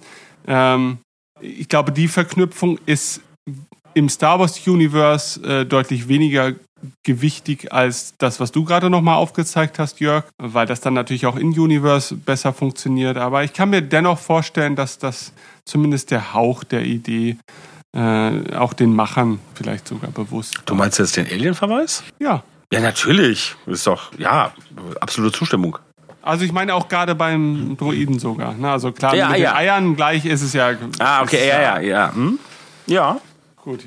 Selbst die Spinnen, die sehen, sehen ja in ihrem ersten Shot so ein bisschen wie die, ähm, wie die Facehugger aus, finde ich. Also, ja. wenn Jiddel den ersten verspeist. Nochmal zu dem, was Tim gesagt hat. Ich finde halt auch, dass die äh, Frog Lady an sich halt, äh, ich will nicht sagen, dass sie Jiddel den Rang abläuft, aber sie ist halt äh, auch extrem knuffig. Mhm. Ne, also gleich in der, in der Szene, die, gleich folgt, wo wir sie halt ne, bei der Entspannung sehen, ist ja auch so eine, ist ja auch so eine Szene, ne? wenn man die sozusagen zufällig einschalten würde und da vielleicht sogar angenommen, man wäre Star Wars Fan und hätte aber aus irgendeinem Grund, weil man gerade auf dem Mond war ein paar Monate lang, würde in diese Szene ne, mit dem Bad einsteigen und man würde jemand in Mando-Rüstung sehen und einen Frosch äh, in einem heißen Bad und der Mando holt die Eier daraus, würde man sich ja auch denken, was ist passiert? Seit wann ist Beate Use im Free TV zu sehen? ja, also jede hat ihn auf jeden Fall darauf aufmerksam gemacht, dass die Dame abtrünnig ist. Aber auch da jetzt mal noch wieder so im Vorgriff schon wieder so als abschließendes Urteil für diese ja erneut wieder von einigen als Fillerfolge ähm, bezeichnete Episode, was da wieder auch an Worldbuilding betrieben wird, was mir schon wieder ganz viele, ganz viel Neugierde auf, auf dieses Froschwesen, auf sein Volk, weckt und die ganzen Ereignisse und Facetten, die hier nochmal so angedeutet werden, ähm, halte ich halt allein für das Format einer solchen Serie schon mal wieder für, für ein sehr gutes Zeichen. Also einfach, ich spüre da immer, immer Liebe irgendwie für, für das Grundmaterial. Ich glaube, dass die Folge auch tatsächlich wichtig ist für den zukünftigen Umgang äh, des Manus mit Jiddel. Mhm. Denn ich denke schon, dass er in dieser Folge jetzt merkt, oh, ich muss hier schon mal irgendwelche Erziehungsmethoden tatsächlich anwenden und äh, mich mal ernsthaft um den kleinen kümmern. Ja also nicht nur kümmern, dass es ihm wohl geht, sondern, sondern äh, eben, dass er tatsächlich merkt, okay, mhm. ähm, nur mit einer bloßen Ermahnung oder so komme ich da nicht weit. Ich muss vielleicht auch so ein bisschen moralischer Kompass für ihn sein. Und dass das in den nächsten Folgen noch ausgebaut wird, das könnte ich mir vorstellen. Also, dass er sich wirklich seiner quasi Vaterrolle bewusst wird, ja? Ja. Weil das wäre die nächste ja. Stufe. Ne? Und mhm. dann würde, glaube ich, auch der Filler-Kritikpunkt so ein bisschen wegfallen. Ja, Hätten sie am Ende hier vielleicht nochmal deutlich gemacht, das ist die Konsequenz, die der Mando daraus zieht. So dann dann selbst wenn der Plot ein bisschen eigenständig ist, hättest du dann trotzdem das Gefühl, okay, die, die Charaktere erreichen den nächsten ja. Naja, ich meine, ganz genau, es muss ja nicht immer die, die diese, diese, diese Story quasi ähm, ähm genau. mit einer Folge weitergeführt werden, sondern es reicht ja auch, wenn die Figuren in einer Folge mal eine Entwicklung ja. machen und ja. die eigentliche Handlung an der Stelle dann ein bisschen stagniert, ne? Das ist ja eigentlich auch was, was Firefly macht, oder? Mhm. Wo so das Ensemble sich immer weiterentwickelt, aber die Zusammenhänge zwischen den Folgen gehen eigentlich nicht weit darüber hinaus, dass sie irgendwie in der einen Folge die Rinder aufnehmen und dann haben sie in der nächsten immer noch den Frachtraum voll davon. Ja.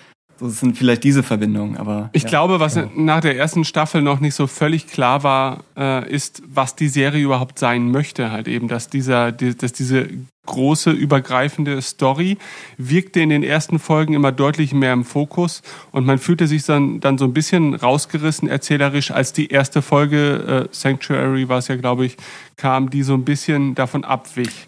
Und, ja, und wobei ganz kurz, wenn ja? ich an der Stelle einhaken darf, die zweite Folge, die war ja eigentlich auch schon so wie diese eher so dazwischen gequetscht. Ne? Also ich ja, meine, stimmt, musste stimmt. das Schiff jetzt von den Javas ausgeschlachtet werden? Nein, er hätte auch direkt losfliegen können. Also stimmt. Also die Folge hätte man in dem Sinne auch nicht gebraucht. Ja, aber Und doch. Gleichzeitig, gleichzeitig würde ich aber auch noch anmerken, dass wir jetzt hier auch ähm, wir, wir, haben hier Kapitel 9 und Kapitel 10 so, als wäre das sozusagen eine fortlaufende Geschichte. Und wenn man sich das alles am Stück anschauen würde, dann hätten wir ja gerade mit dem Finale der ersten Staffel unsere Storyfolgen gehabt, eigentlich mhm. direkt. Und hätten dann erst die in Anführungszeichen Pillerfolgen wären ja dann sozusagen wieder äh, eigentlich passend an der Reihe. Aber ich, ich kann dem auch trotzdem nicht zustimmen. Also zum einen, hm. was Ben gesagt hat bezüglich, äh, wie es in der ersten Staffel empfunden wurde. Und ich erinnere mich an die Gespräche, es wurde von dir so empfunden, von mir damals ja schon nicht so. Und äh, auch das Beispiel zweite Episode, ne, äh, das ist ja, das könnte eine Fehlerepisode sein, aber da passieren Dinge, die extrem wichtig sind. Ne? Denn die Begegnung mit dem Matthorn und wie diese Szene aufgelöst wird, nämlich dadurch, dass äh, Jiddel zum ersten Mal die Macht in dieser Weise anwendet, es ist total wichtig. Und äh, hinterher wird ja, das Matthorn das zum Logo, äh, nicht zum Logo, wie heißt denn das bei denen? Äh, zum Wappen, keine Ahnung, ähm, äh, des, des Mandalorianer. Ähm, klar, es ist im Prinzip eine, eine, eine Action-Erzählung, die im Prinzip eine Nebenhandlung, eine Nebenquest ist. Aber trotzdem wird mit ihr etwas ganz Wesentliches erzählt für die übergeordnete Geschichte. Genau, das wollte ich auch gar nicht bestreiten. Ne? Also das ist genau wie ja. in dieser Folge. Natürlich sind da äh, Entwicklungen zu sehen, die für den weiteren Verlauf der Serie wichtig sind. Aber ich sag mal, diese, die eigentliche Geschichte dieser Folge, Schiff wird zerlegt und Mando muss einen Auftrag erfüllen, um die Teile wieder zurückzukriegen und so. Das ist jetzt für die Entwicklung der Geschichte erstmal nicht wichtig. Aber natürlich gibt es Elemente in der Folge, die dann trotzdem eben für den weiteren Serienverlauf ja. schon von Bedeutung sind. Und unabhängig, möchte, ja, Ben. Ich möchte an dieser Stelle mal ganz kurz einwerfen. Ich habe das ja schon auch äh, in unserer Retrospektive auf die erste Staffel schon erwähnt, dass äh, für mich war einfach in dem Moment habe ich gar nicht dieses Gespür für die Serie entwickeln können, weil es halt nicht so viel Material gab, an dem ich halt abschätzen konnte, okay, wir hatten jetzt erstmal ein relativ zügiges Tempo, wo dieser eine Strang trotzdem immer in eine Richtung getrieben wurde. Und ich finde selbst in Episode 2 noch, weil es ist halt erst die zweite Folge und zumindest wird Jiddel von A nach B bewegt und, und irgendwas passiert, so. Ähm, und Sanctuary war halt die erste Folge, wo ich das Gefühl hatte, dadurch, dass es dann doch nochmal, und da sehe ich schon noch einen Unterschied, zumindest in meiner Wahrnehmung zur zweiten Folge, auch wenn die im Rückblick betrachtet einen ähnlichen Verlauf hat eigentlich, ähm, dass der Fokus weg war von diesem, wir, wir marschieren relativ strikt immer zu unserem nächsten Zwischenziel durch und, und lassen uns gar nicht erst so diese Zeit. Mittlerweile sehe ich das nicht mehr so. Also mittlerweile ist es auch so, dass ich das Ganze auch unter der Maßgabe betrachte, dass ich glaube, das Argument hattest du auch schon mal angebracht. Man könnte jetzt auch in einer Folge erzählen, dass jeder halt irgendwo ankommt und das war's dann halt. Ne? Was soll da großartig ja. so an, an, was soll da passieren in, in dem Sinne? Ne? Aber wir kriegen hier halt Woche für Woche ein für sich gesehen schon mal durchaus schauenswertes, optisch spektakuläres spektakuläre Star Wars Abenteuer serviert und haben dennoch als Bonus eigentlich einen übergreifenden äh, Arc oder eine übergreifende Story, die dann ja doch weitergetrieben wird. Und ich glaube, das Problem ist halt eher, dass man natürlich immer Woche für Woche darauf wartet, oh Gott, was passiert jetzt, wie geht's weiter? Äh, und man ist dann eher vielleicht dann ein bisschen enttäuscht in dem Moment, weil der Hauptstorystrang, Strang, der vielleicht nicht der Hauptstorystrang ist, aber der übergreifende, den man in dem Moment noch als für sich wichtiger erachtet, nicht wirklich voranmarschiert und wir diese Charaktermomente haben, dass wir ein Abenteuer haben, das für sich abgeschlossen ist und so weiter. Also ich komme damit mittlerweile spätestens nach dieser Folge, weil ich glaube, Sie haben das auch selber verstanden und machen das auch ganz selbstbewusst. Ich kann das total akzeptieren. Also macht gerne weiter so. Äh, und am Ende wird es schon irgendein Ziel geben. Also wenn, wenn der Weg dorthin halt so spektakulär ist, so what? Also was gibt's da zu meckern? Ja, damit gucken wir weiter. Ja, ja ich hatte, also ich hatte gerade überlegt, ob ich nochmal ansetze, ja, genau, aber das hätte dann wieder lang gedauert. Dann vielleicht, wir kommen bestimmt zum Schluss nochmal dazu. Besser einmal scharf einatmen ja. und schweigen. Ja. Okay. Wir schauen weiter und da sind wir jetzt bei deiner Alien-Anspielung mit den Eiern, aus dem die Facehugger kommen. Also generell Eier scheinen eine magische Anziehungskraft auf Jedel auszuüben. Ne? Und das ist, ein besonders widerwärtig aussehendes Eis, ist so grün schleimig mit einem ekligen da drin, aber das scheint Jedel völlig egal zu sein. Er krallt sich das und beißt mal herzhaft rein. Danke. Ich finde das eine der am, am, besten animierten Szenen. Ja. ja. Ich kann nicht ganz erkennen, wo noch CGI, ob sie noch ein bisschen nachgeholfen haben, irgendwie die Muskeln am Mund oder so, aber ich finde, das ist komplett. Ja, du siehst super. es auf jeden Fall nicht. Also wenn sehr, du dir die Frage schon wirklich genau. stellen musst, dann ist es einfach gut gemacht. Ja, dann hat man eigentlich gewonnen, ja, ja stimmt. Und danke Dennis nochmal für diese Info, denn ich bin ja farbenblind und für mich sah das einfach aus wie sehr leckerer geschmolzener Käse. Hm, ähm, du solltest deinen Käse essen und schmelzen, bevor er abläuft, Ben. Ah, hm. Ich wäre nicht der, der ich bin. ja, das erklärt so vieles. Wege gehen würde. Ja. ja, das ist wie bei jedem, ne? Du bist, was du isst. Ja. du bist abgelaufener Käse, Ben. Auf jeden Fall hier hat Ben, ben sage ich schon, ja, Jedel wieder ein paar Meter gemacht. Überhaupt die Screentime, die er in dieser Folge hat, die ist deutlich höher als sonst, ne? Mhm. Gleicht ein bisschen die letzte Folge aus. Ja. ja. Sie, ja. Ich dachte erst, also vielleicht jetzt nicht der, der Zeitpunkt, wo wir wirklich Zeit dafür haben, aber ich dachte erst so die ersten 15 Minuten der Folge über, dass das hier eine Bottle-Episode wird. So wie sie es bei Next Gen früher mhm. mal gemacht haben, um auch mal gerade nach der letzten Folge bisschen, bisschen Budget, Budget zu, sparen, zu schonen. Ne? Richtig. Ja, genau, um vielleicht zu nutzen, dass sie das Schiffsmodell haben, dass einfach Jiddel, der Mando und die Froschfrau, dass sie einfach eine lange Reise nur auf der äh, Razor Crest ja. verbringen. Ja. Aber die Erwartung verstreut sich hier in dem Moment, wo, wo sie diese riesige Spinnenherde animieren. Also, ja. Also in dem Moment, als die Spinnen äh, eben ankommen, die Frog Lady sitzt noch nackt im Badewasser. Und äh, da, das sind auch so Kleinigkeiten, wo mich die Serie immer wieder positiv überrascht. Ja? Also sie schnappt sich ihre Klamotten, aber nicht indem sie einfach ihre Klamotten mit den Händen greift, sondern, sondern mit einmal, der Zunge, äh, ja. Sondern mit der langen Zunge, ganz genau. Ja, also, das ist geil, ja. Man scheut sich da keinerlei Mühen. Vielleicht auch passend dazu, dass es vom Ant-Man-Regisseur ist. Also man weiß ja nie, welcher Gag jetzt ja. von wem ist. Und geschrieben ist von Favreau, ja. aber ich finde, die Ant-Man-Filme sind ja auch voll von so kleinen visuellen Gags. Ja. Also ah. ist ja sicherlich eine, eine gute Wahl. Ich möchte mal kurz auf die Spinnen generell zu sprechen kommen. Ich habe mir noch mal überlegt, äh, irgendwie, irgendwie habe ich so im Hinterkopf gehabt, Mensch, sowas in der Art hatten wir doch schon mal und noch gar nicht so lange her. Und tatsächlich, die Krückner, die sind in äh, Star Wars Rebels aufgetaucht und die sehen diesen Spinn hier verdammt ähnlich. Ich möchte sogar fast behaupten, das könnte die, die gleiche Spezies mmh, sein. Da muss ich eine Kleinigkeit einwerfen, aber das mag der Tatsache geschuldet sein, dass Rebels einfach eine animierte Serie war und man sich ja auch beispielsweise mit Raumschiff-Designs nicht so ein bisschen künstlerische Freiheit einfach genommen hat und das ja. nicht so eins zu eins umgesetzt hat. Aber die Spinnen in Rebels waren äh, meiner Erinnerung nach nicht achtbeinig. Hm, das weiß okay. ich nicht. Aber das Maul und die Augen, die sind verdammt ähnlich. Und auch dieser, dieser Körperbau nach oben hin und so, das ist schon sehr nah dran. Aber du hast recht, ich glaube, die hatten keine acht Beine. Ja. Also sie sind trotzdem extrem ähnlich und ich kann noch eine offizielle Aussage äh, dazu schieben. Ah, okay. Also natürlich erinnern sie natürlich an ähm, ein Konzeptbild von Ralph McCrary für The Empire Strikes Back. Und auf die Dagobah-Spinne, ne? Exakt, die weiße Dagobah-Spinne. Ja. Und ähm, auf diese Sache wurde der von, von mir schon erwähnte äh, Herr Stoschek angesprochen. Und da sagt er ganz klar, nein, äh, diese Spinnen hier aus der Mando-Folge sind nicht die Krückner, äh, sondern beide Spinnenarten sind von dem gleichen Konzeptbild inspiriert. Ähm, okay. Ich würde jetzt ergänzen, was mir aber dann sagt, es sind zumindest verwandte Spezies, denn sie sind extrem ja. ähnlich. Ja. Das Maul, das wir hier gerade pausiert sehen oder gesehen haben, hat entfernt, was vielleicht vom Saar oder von, was sind diese Ratare aus ja. TFA? Ja. Wenn, ja. Gerade wenn sich Stimmt. das Maul so gegen die gegen Stimmt, Ratare, ja. ja. Wobei natürlich die Geschichte ja auch gleich einen ähnlichen Moment. Ja, wenn es sich ans Cockpit saugt, ist es ja dann auch ein bisschen wie ein Mynok, ne? Ja. Stimmt, ja. Eigentlich die ganze Sequenz ist eine leichte Parallele ja. zu, zu Empire, ne? wie sie da landen und ja. Ah, nicht im negativen Sinne, einfach nur. Nein, ich meine, das wäre etwas, also ne, jetzt bringe ich nur ein Element von dem, was ich mir gerade, wo ich mir gerade auf die Zunge gebissen habe.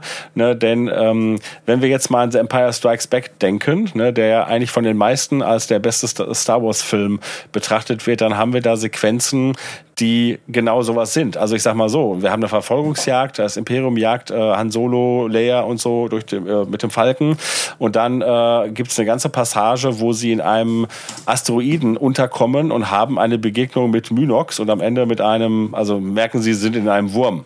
Bräuchte man alles nicht. ne? Also man könnte direkt sagen, ne, sie kommen auf Bespin an. Äh, aber was für eine fantastische Sequenz und genau sowas haben wir hier auch.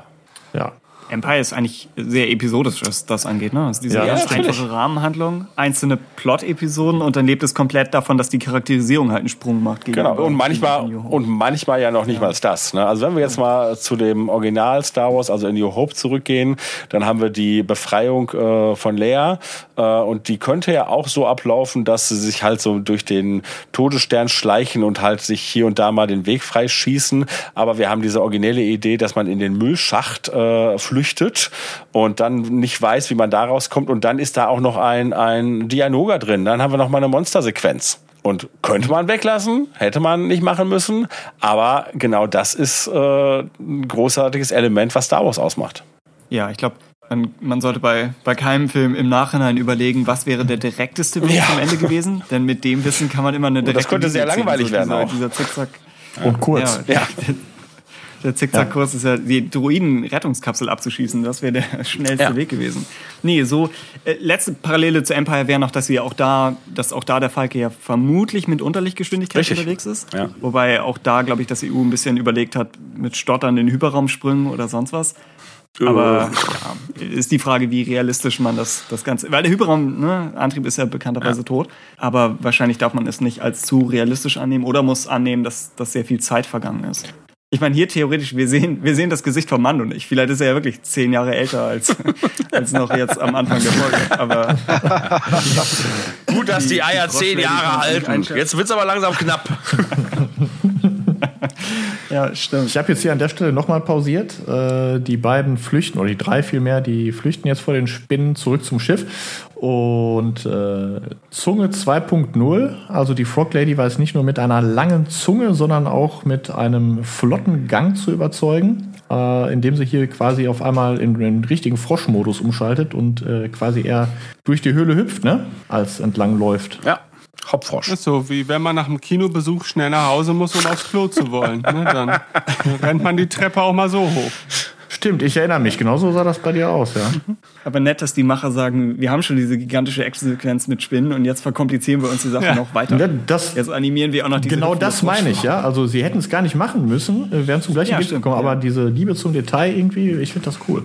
Aber jetzt auch mal äh, noch mal ganz kurz ähm, aus aus der Perspektive eines Regisseurs, der so eine eine Szene, eine Sequenz überhaupt planen muss, vielleicht zusammen mit dem VFX-Artist und so weiter und drehen muss. Also ich finde das schon erstaunlich, was hier abgefeiert wird. Ähm, und, und da bewegen wir uns wieder auch komplett aus dem Rahmen heraus, finde ich, den wir jetzt so ein bisschen durch das Volume kennengelernt haben, ne? wo wir ja doch dann immer relativ statische Umgebungen haben und immer so ein bisschen so diesen Blick in Aquarium präsentiert bekommen. Ich finde, was hier halt passiert, ist halt schon, das ist schon heftig. Also ja. äh, mhm. das hat Game of Thrones in seinen besten Momenten nicht abfeiern können was hier in Tempo und Dynamik in einer, ich gehe mal davon aus, völlig virtuellen Umgebung stattfindet. Und äh, das im Rahmen einer einzelnen Serienepisode nochmal so umsetzen zu können, finde ich super. Also, also Wahnsinn.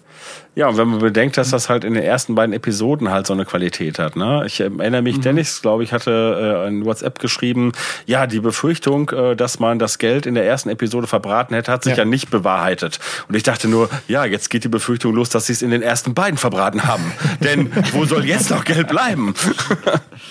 und ja. so wird sich das ich mein, Sie haben, äh, bis ja. zur letzten Episode durchziehen, diese Befürchtung, wenn dann der Mando nur noch vor einem Greenscreen sitzt, weil sie aus sich auch das Volume nicht mehr leisten können.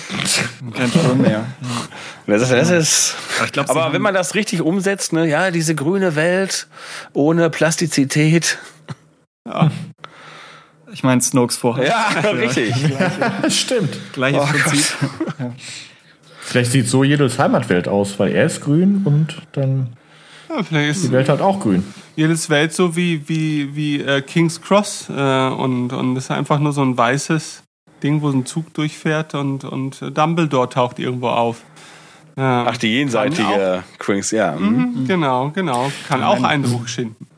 Ja, oder es ist THX, äh, das weiße Gefängnis, ja. Man sollte zu den Effekten der Vollständigkeit aber noch sagen, dass die Serie auch gut teuer ist. Aber das Geld wird natürlich trotzdem sehr gut genutzt. Und sie haben jetzt nicht mehr, ich glaube, Ben, das hast du letztes Mal erwähnt, sie haben jetzt nicht mehr die ganzen äh, wahrscheinlich RD-Kosten, die sie vorher hatten, um das alles erstmal zu bauen. Ja.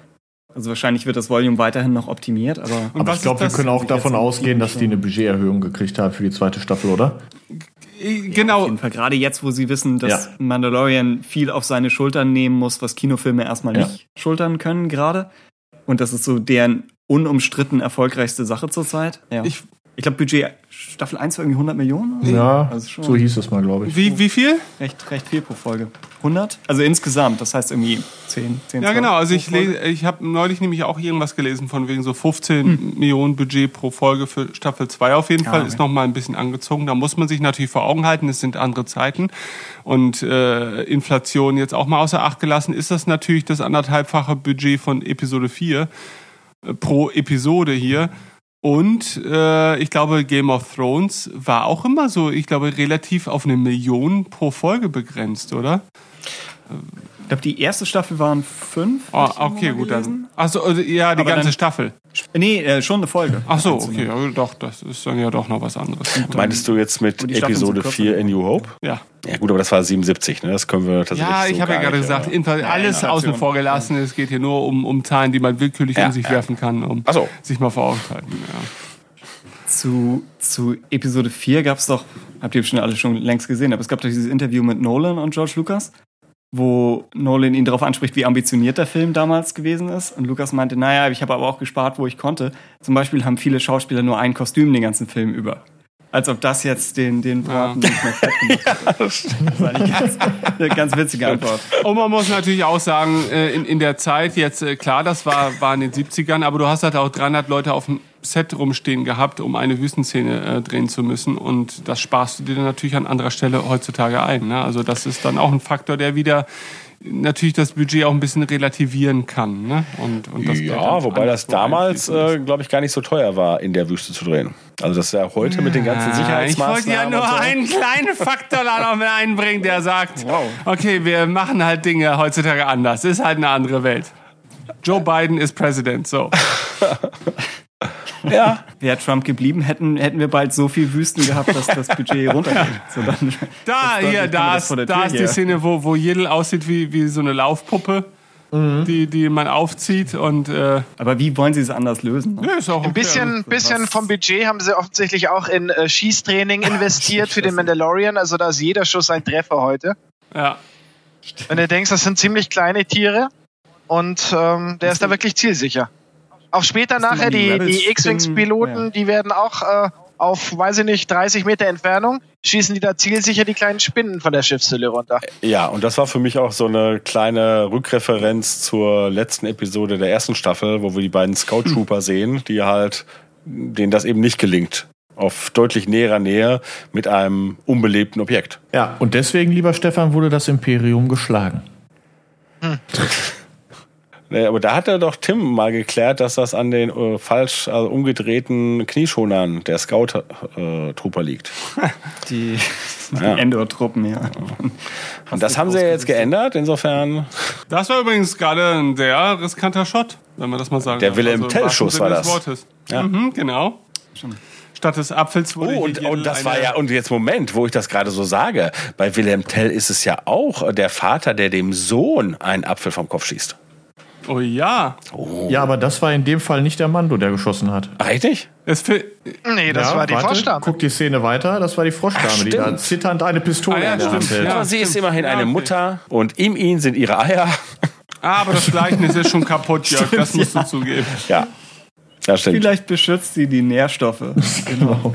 Es wäre noch die Frage, wann Jedel anfangen würde, sich selbst zu verteidigen. Ich habe eigentlich darauf gewartet, dass Jedel da jetzt mal irgendwann auch äh, die Macht mal ja. wieder einsetzt. Ja, tatsächlich. Ja. Er ist ja auch so eine Frage, aber ich glaube, ich glaube nicht, dass wir das erklärt bekommen, was sozusagen dann der Trigger ist. Nee, mhm. weil wenn, wenn er es auch halt eben zu häufig macht, dann ist die Erwartungshaltung ja. natürlich auch nochmal absurder. Dass, dass er es immer das, macht, ne? Genau, dass es einfach gar keine Situation mehr geben kann, die noch wirklich brisant ist. Aber vielleicht ist er auch also ich würde sagen, Angst um seinen Papa und Hunger. Genau, ne? Er hat vielleicht noch nicht genug gegessen. Ne? Also er muss erst ja, eine gewisse Kalorienanzahl Intus haben, bevor er überhaupt mal wieder sowas loslassen kann. Das kann sein, ja leichte Firefly-Parallele, weil wir schon erwähnt hatten, wäre vielleicht noch äh, River zu Baby Yoda, die ja auch ziemlich heftige ja. Fähigkeiten hatte, aber die sie nicht laufend einsetzen konnte, weil sie sonst jede Action-Szene für die Crew lösen würde. Also musste sie halt auch manchmal gehandicapt werden und, ja. und manchmal durfte sie dann am Rad drehen. Da kommt jetzt die Mynok bzw. Rethta-Sequenz. Blups. Hm? Ekelhaft. Auch auch Parallelen zum Yamosk aus der New Jedi Order, um hier nochmal Parallelwerbung hm. ja. zu machen. Also, ein Anusmund. Wenn ihr von dem Sapsch noch mehr wollt. der Radio Tatooine Buchclub wagt sich in die tiefsten Tiefen vor. Ja. ja. Der Anusmünder, ja, okay. Aber Anus ist ein, ein immer wieder auftauchendes Motiv dieser Serie. Also wir haben Höhlen, wir haben Münder. Und Aha. Aber wir haben auch Stefan und der ist verdächtig still. Geht's dir noch gut? Ja, mir geht's äh, tatsächlich noch sehr, sehr gut, weil ähm, äh, jetzt haben wir hier eben nochmal diesen Konflikt, wo wir nicht überhaupt nicht wissen, in welche Richtung es jetzt geht. Ne? Wendet sich der Mando gegen die neue Republik? Ähm, holt die neue Republik äh, ihn tatsächlich jetzt gefangen, nach dem, was er sich geleistet hat? Letzte Staffel, sechste Episode. Und ja, die Auflösung ist denkbar unspektakulär eigentlich. Sie werden ihn jetzt gleich in Anbetracht der Tatsache, dass er ja auch drei Gauner damals eingesperrt hat, einfach laufen lassen Andererseits aber äh, bekommt er auch keinerlei Unterstützung dabei, sein Raumschiff zu reparieren. Also es ist rein theoretisch gut möglich, äh, dass er da auf diesem Planeten äh, erfrieren, verhungern oder sonst ja. was würde. Das nehmen die in Kauf. Ne? Also das Ganz ist sozusagen, Humor, ne? das ist die neue gute Regierung, die das Imperium ersetzt. aber den Humor, den fand ich wirklich gut. Ja, ihr könnt mir helfen, mein Schiff zu reparieren. Ja, wir könnten jetzt aber auch einfach starten. Tschüss. Ja, ich glaube, sie trauen ihm das einfach zu und sie haben ihn zumindestens äh, jetzt erstmal vor den Spinnen gerettet. Und das, wie sie es erläutern, ne, dass es die guten Taten waren äh, aus der anderen Episode, ist ja auch so ein bisschen, also er hatte sozusagen vorher gemeinsame Sache mit Kriminellen gemacht und trotzdem ist das vielleicht eine, das, die, die erste Tür zur Rehabilitation. Und insofern ist es nicht so ganz unbedeutend. Ne? Und wie gesagt, halt eine schöne narrative Klammer. Wie gesagt, wenn man bedenkt halt, dass das Auftauchen der X-Wings halt erstmal einleitet, dass er auf diesem Planeten abstürzt und am Ende mhm. erretten sie ihn zumindest vor den, vor den Spinnen. Das ist schon ein schönes Erzählen. Ne? Und es ist auch eine Viertelstunde vor Schichtende. Da fängst du jetzt nicht an, noch irgendwie so eine Razor Crest äh, zusammenzuschmeißen. ja. ja. Schlimm genug, dass sie den leeren Raum zwischen Sektoren patrouillieren. Ja. ja. In unserer Frog Lady ist übrigens die Schauspielerin, die in der ersten Staffel äh, in dem Kostüm von Quill steckte. Ja? Ja. Hm, okay. Ja. Wow. Na, natürlich wurde Quill von Nick Nolte gesprochen. Ne? Und tatsächlich die Froschgeräusche unserer Frog Lady werden von ähm, die Bradley Baker, ne, der auch, äh, sagen wir mal, extrem viele Stimmen in The Clone Wars übernommen hat, unter anderem halt alle Klone. Das war nicht, nicht Nick Nolte persönlich? Nein, mhm. da muss ich dich enttäuschen. Der ist ja ein bisschen größer. So, dann haben wir so eine kleine A-Team-Montage, ne? Mhm. In der er das Schiff repariert. Und dann geht's wieder ab. Er hat inzwischen schon eine Playlist dafür, wann immer das Schiff kaputt geht. Genau. Dann ist es ja wirklich porös ja. gebaut. Also offenbar so, dass man es schnell auseinandernehmen, aber auch schnell wieder zusammensetzen kann. Also Wobei sie sich ja immerhin die Mühe machen, zu erklären, dass er jetzt sagt, ne, ich muss jetzt, ich werde jetzt nur das Cockpit abdichten. Alles andere ne, ist wirklich am seidenen Faden und da können wir nicht hin. Geh doch mal aufs Klo. Mhm. Ja. Genau. Und jetzt sehen wir ja gleich, dass den Moment, als ja. die Frog Lady auf dem Klo war, hat Jedel genutzt, um nochmal ein Ei zu stibitzen. Also ich meine, das ist schon dreist einfach, muss man sagen. Ne? Sie sitzt da, beschützt ihren ja. Behälter mit den Eiern und klammert ihn fest und, und Jedel sitzt vorne auf dem Schoß des Mandos und dreht sich nochmal ganz keck um, so, oh, guckt sie, und sieht sie mich, nein, da. Und dann packt er da nochmal so ein Ei aus. Und die Musik bleibt upbeat. Also der Soundtrack urteilt nicht nee. negativ über ihn. Also ich hätte jetzt an der Stelle eigentlich irgendwie so ein, so ein, weiß ich nicht, Imperiales, ja, ja, irgendwie sowas. ja.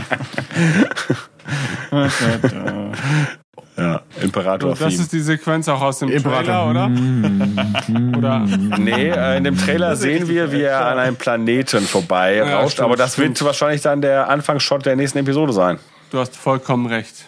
Ja, Gut, ja, das war die Episode. Die Folge schon zu Ende. Ja. ja, Mensch. An der Stelle, wo ich hier gerade die Konzeptbilder sehe und die zwei X-Wings nochmal, als ich die Folge jetzt zum ersten Mal gesehen habe und dann die beiden X-Wings zum ersten Mal gesehen und vor allem gehört habe, da kam in mir wirklich so richtig der Wunsch auf, wie geil es wäre, eine X-Wing-Serie zu haben. Also irgendwie ein bisschen mehr X-Wing-Action könnte ich echt noch gebrauchen. Mit lauter übergewichtigen mittelalten Männern oder meinst du? Weiße Männer aber bitte, ja. Klar, auf jeden Fall. Nein, das, nein, natürlich nicht, aber generell X-Wing, irgendwie geil. Ja, Hätte ich gerne. So. Ja, wenn man bedenkt, was alles angekündigt wird, zumindest gerüchtweise, das fehlt noch, da hast du völlig recht, ja. Ja. Gibt es eigentlich. Ich setze morgen mal ein Gerücht in die Welt. Egal, Ben. Stimmt, du hast doch die Website dafür. Ja. Also, dass die erste Staffel jetzt äh, erfolgreich war, äh, das muss man ja, glaube ich, nicht erst erraten. Aber gibt es auch konkrete Zahlen eigentlich? Hm. Das ist ja problematisch, äh, glaube ich, auch bei so einem Streaming-Dienst, wo ja die Serie ja nicht äh, wirklich effektiv jetzt jeden Cent einspielt, sondern einfach nur vielleicht für weitere Abos sorgt. Äh, das macht das Ganze natürlich auch ein bisschen freier, das muss man auch sagen. Also äh, Disney Plus als Konzept scheint ja nach wie vor ganz gut zu funktionieren. Aber mich würde tatsächlich mal interessieren, ja, wie verbreitet die Serie jetzt tatsächlich ist, wenn man sich ja. mal außerhalb dieser Blase bewegt, in der wir uns so befinden, mit so grundsätzlich schon zugeneigten Menschen. Also müssen ja nicht immer Star Wars-Fans sein, aber wir hatten das Thema jetzt auch vor ein paar Tagen wieder mal, dass so äh, es zwei komplett verschiedene Wahrnehmungen davon gibt, auch welche Rolle Star Wars in der Gegenwart spielt. Also es gibt, glaube ich, schon einen großen Teil auch an, an, an Nachwuchs, für den Star Wars einfach überhaupt gar keine Rolle mehr spielt. Es gibt da immer Ausnahmen, ne? so wie auch heute Leute noch Beatles-Alben hören ähm, und, und sich da irgendwie äh, reinsteigern können. Äh, gibt es auch Leute, die halt zu Star Wars in seiner Gesamtheit einen Zugang finden. Aber mit Sicherheit ist The Mandalorian dann stellenweise doch auch vielleicht noch ein Nischending? Ich weiß es nicht. Also es ist halt so groß. Ich finde, es ist halt so spektakulär, dass ich irgendwie nicht ganz einschätzen kann, warum nicht mein 13-jähriger Nachbarsjunge das besser kennt als ich, aber er. Also ich bin mir auf jeden Fall ziemlich sicher, dass bedeutend mehr Leute Baby Yoda in irgendeiner Art und Weise schon mal gesehen haben und kennen, ähm, als dass es Leute gibt, die auch tatsächlich die Serie sehen. Das glaube ich auch. Also da ja. musst du ja noch auf Instagram rumhacken oder ja, egal äh, eigentlich. Oder, oder Nine Gag ja, ja. oder irgendeinem Kram, klar. Das kriegst du schon. Genau. Mit. Also ich glaube, mit konkreten Zahlen ist Disney da äh, ähm, noch nicht an die Öffentlichkeit getreten. Ähm, ich denke, den Erfolg der Serie merkt man unter anderem daran, dass wir jetzt das Gefühl haben, die haben mehr Budget bekommen. Man merkt es daran, dass ähm, äh, Disney, Schrägstrich Lucasfilm, The Mandalorian gerade wirklich total im Fokus hat. Und das hatte Jörg, glaube ich, gerade schon angesprochen. Äh, wir haben aktuell keine neuen Kinofilme und The Mandalorian ist quasi so im Prinzip gerade das Produkt, das äh, Machwerk, ähm, das einzige Machwerk, das wir haben in Bewegbildern und äh, das dann zufälligerweise auch noch verdammt gut ankommt. Und mhm. ähm, ich glaube, Disney wird mit den Zahlen zufrieden sein, aber stimmt schon. Es würde mich tatsächlich auch interessieren, wie viele Zuschauer gibt es denn da tatsächlich? Ja. Es sind halt eben auch andere Zeiten, als, als The Clone Wars so ein bisschen sich in das allgemeine Bewusstsein äh, gedrängt hat. Da waren wir auch noch in einer Zeit, in der Streaming-Dienste jetzt nicht das maßgebliche Medium waren, glaube ich, ne? sondern äh, allein das, dass es auf RTL 2 oder sonst wo lief, war mhm, halt eben da RTL. noch ein, ja, oder Super RTL war halt noch, glaube ich, echt ein Faktor, wo ich zumindest in meiner Blase, also ich habe schon seit vier Jahren oder so kein wirkliches TV mehr, ich gar nicht einschätzen könnte, ob es eine Rolle spielt, ob eine Serie noch im Free TV läuft oder nicht, sondern da habe ich schon das Gefühl, dass eigentlich alle großen Serien, die man noch so wahrnimmt im, in Diskussionen und im Internet, stammen schon von irgendeiner Streaming-Plattform oder finden da zumindest irgendwie statt. Da ist das klassische TV komplett außen vor genommen. Ähm, und deswegen, ja. Aber ich glaube, das ist natürlich auch generell eine kulturelle Veränderung, die wir haben, wo Dinge, die heutzutage definitiv groß sind, und erfolgreich sind, nicht den Status erreichen können, wie es halt nun mal vor 30, 40, 50 Jahren der Fall war. Weil es also, einfach zu viel gibt. Genau, genau. Also es wird keine ja. zweiten Beatles geben, ne? es wird keinen nee. Michael Jackson mehr geben und so weiter. Selbst die du hast Megas viel mehr Fragmentierung in allem.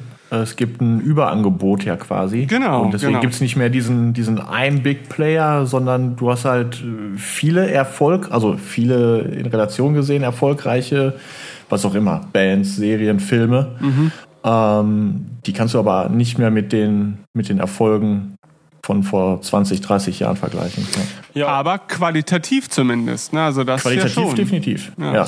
Trotzdem ist die Frage, welchen Impact hat es und auch äh, welche Langlebigkeit in der Erinnerung und in der fortlaufenden Beschäftigung. Ne? Denn wir haben ja auch noch zusätzlich, und das schwang ja vorhin auch schon mit, die fragmentierte Zugänglichkeit. Ne? Denn das erlebe ich ja selbst zwischen uns, ne? wenn wir dann mal über irgendeine neue Serie reden und inzwischen habe ich ja auch ich glaube, drei Streaming-Plattformen. Aber dann, ach nee, Netflix habe ich nicht. Und ja, aber da läuft das. Ja, hm, kann ich nicht gucken. Und äh, oft, und das haben wir jetzt auch bei Mandalorian, die erste Staffel, ähm, die gibt es ja für Interessierte noch niemals auf Blu-ray zu kaufen. Das wird auch nicht kommen. Also nee, ich glaube auch nicht. hat sich ja ganz, ganz offen äh, zu Blu-ray schon positioniert. Also ähm, da setzt man keine keine Pferde mehr drauf. Wobei hatten wir das Gespräch nicht, da äh, ging es doch um die 4K Blu-ray. Äh, ja, aber Disney hat generell neulich nochmal wieder ein Statement zu Blu-ray-Plänen veröffentlicht. Okay. Also ich kann es jetzt nicht beweisen. Also das ist jetzt wirklich etwas, das ich so ein bisschen aus meinem äh, leicht angetrunkenen Gedächtnis äh, zitieren muss. Ähm, und ich bin ja jemand, der immer versucht, das schon ohne eigene ähm, Meinung zu betrachten. Also ich kann mir durchaus vorstellen, warum man im Jahre 2020 Blu-ray nicht als ein fortlaufendes Medium betrachten möchte als Konzern. Weil es einfach ein Medium ist, das, das ohnehin im Vergleich zur DVD nie so erfolgreich war, äh, wie viele es sich vielleicht erhoffen auch ein Medium ist, das seit, ich glaube, 2015 oder so, ich habe irgendwann, irgendwann mal ja so einen Link rausgeschickt äh, in unsere Gruppe, wo ja nochmal so die Statistiken der Insgesamtverkäufe aufgeführt wurden, dass allein in den letzten vier, fünf Jahren einfach der Absatz sich äh, um die Hälfte ver verkleinert hat auch, weil natürlich solche Dienste, solche Streaming-Dienste ja. immer mehr in den Fokus geraten. Von Seiten des Produzenten kann ich es natürlich verstehen, weil du hast dein Medium halt immer im Griff und du kannst halt immer wieder neu abkassieren jeden Monat dafür, äh, dass ich auch ein Dulli wie ich mir diese eine Episode halt immer und immer wieder angucken möchte. Und das ist natürlich in gewisser Weise tragisch. Aber aus technischer Perspektive gibt es dann natürlich auch irgendwann den Moment, wo ich sage, naja gut, aber so eine digitale Verbreitung hat schon dann natürlich auch den gewissen Vorteil, ähm, dass man sich nicht in dieser Situation wie früher befindet. Weißt du, du baust dir jetzt eine Sammlung auf an Medien, die halt irgendwann überholt sind und dann baust du deine Sammlung wieder auf und dann baust du sie wieder auf und dann baust du sie wieder auf. Äh, zumindest wenn, wenn man so ein Komplettist ist, der gerne so seine, seine Lieblingswerke immer in irgendeiner aktuellen Form vorrätig halten möchte. Mhm. Ähm, da sehe ich schon natürlich irgendwie zumindest nüchtern betrachtet die Situation, dass, na gut, ich kriege das halt immer in der bestmöglichen verfügbaren Form. Wobei, da mag man drüber streiten. Ja. Also so ein Streaming 4K ist halt nicht ein 4K von der Blu-ray, das ist mir auch vollkommen klar. Ähm, aber das ist zumindest eine Perspektive. Während, dass ich mir jetzt noch mal alle fünf bis sechs Jahre äh, 200 Blu-rays oder oder oder oder äh, Green Rays irgendwann neu zulege, das sehe ich halt nicht so irgendwann mehr als die Perspektive. Und ich weiß, da gibt es Unterschiede, weil ich weiß, Jörg zum Beispiel, du stellst dir auch gerne Sachen halt in den Schrank. Das mache ich bei Büchern ja auch nach wie vor sehr gerne. Trotzdem lese ich ganz oft auf dem Kindle. Ich stelle mir halt dann halt nur das entsprechende Buch noch in den Schrank, weil es schön aussieht. Ähm, aber äh, ich weiß nicht, wo da, wo da der Weg hingehen soll, außer dass es darin gipfeln wird, dass Blu-rays oder vergleichbare Medien werden halt weg sein. Davon gehe ich schon aus, bis auf Einzelfälle. Ja, gehe ich auch, aber ich sehe das nicht so mh, mm, nüchtern positiv. Ne? Ich sehe das tatsächlich sehr kritisch. Ne? Und äh, ja. das, was du als Vorteil halt war äh, oder gerade dargestellt hast, dass es eigentlich immer dann aktuell, also im Sinne von technisch aktuell verfügbar ist, erstmal das weiß man nicht, denn wenn ähm, Disney irgendwann meint, äh, ach hier diese Kinderzeichentrickserie, das gucken Kinder und für die ist die Qualität nicht so wichtig, dann äh, wird das anders aussehen. Und wenn äh, sie dir, wenn sie die Serie rausnehmen wollen würden, ich meine, da gibt es jetzt keinen Grund für, dann wäre sie auch weg. Ne? Keine Ahnung, ähm, ne? weil irgendwie der Fleischkonsum irgendwann so verwerflich ist, dass man sagt, oh nee, diese zweite Episode der zweiten Staffel, das geht nicht. Die müssen wir zumindest zensieren. Na, Pass auf, ich, ich, ich sehe das nicht als Vorteil. Überhaupt nicht. Ja. Ich, ich sehe nur halt keine wirkliche Alternative dazu, wenn wir weiterhin in der Welt leben, in der wir nun mal leben müssen. Also ich glaube einfach, dass dass die Alternative nicht existiert, dass wir stattdessen statt dieser Dienste darauf setzen, dass wir immer wieder alle paar Jahre neue physikalische Medien äh, produzieren. Das halte ich nicht für effizient in dem Sinne. Also ähm, am Ende auch nicht für den Konsumenten. Aber weder die eine noch die andere Lösung halte ich für ein solches, also für keine Lösung. Es ist halt eine komische, verfahrene technische Situation, in der wir uns befunden, für, äh, befinden. Und das betrifft ja eigentlich alle digitalen Medien. Ja? Das betrifft all das digitale Leben, dass du, keine Ahnung, du, du baust eine Webseite äh, nach nach der Designsprache, die gerade vorherrscht und muss die alle fünf Jahre wieder redesignen, weil sich da natürlich auch ein bisschen was, was, was verändert. Und das ist ja auch nicht effizient. Ja, das ist einfach, das ist einfach ein Zustand, aus dem man nicht mehr ausbrechen kann. Und so ähnlich ist halt mit diesen, mit Medien, die auf verschiedenen Verbreitungswegen stattfinden.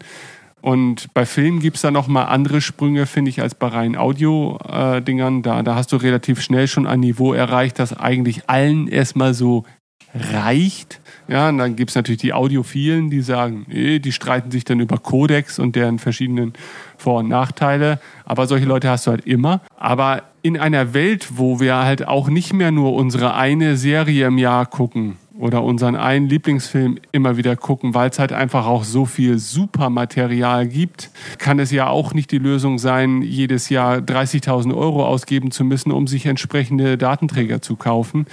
Ähm, das heißt, es führt halt kein Weg dran vorbei und ich frage mich halt echt, was dann auch aus dieser Kultur wird, weil das sehe ich natürlich auch so wie du. Wenn jetzt nächste Woche Krieg ist, äh, weil Trump ausrastet, und äh, die, die Disney-Rechenzentren abgefackelt werden, dann gibt's äh, The Mandalorian nicht mehr. Da ist die Serie weg. So.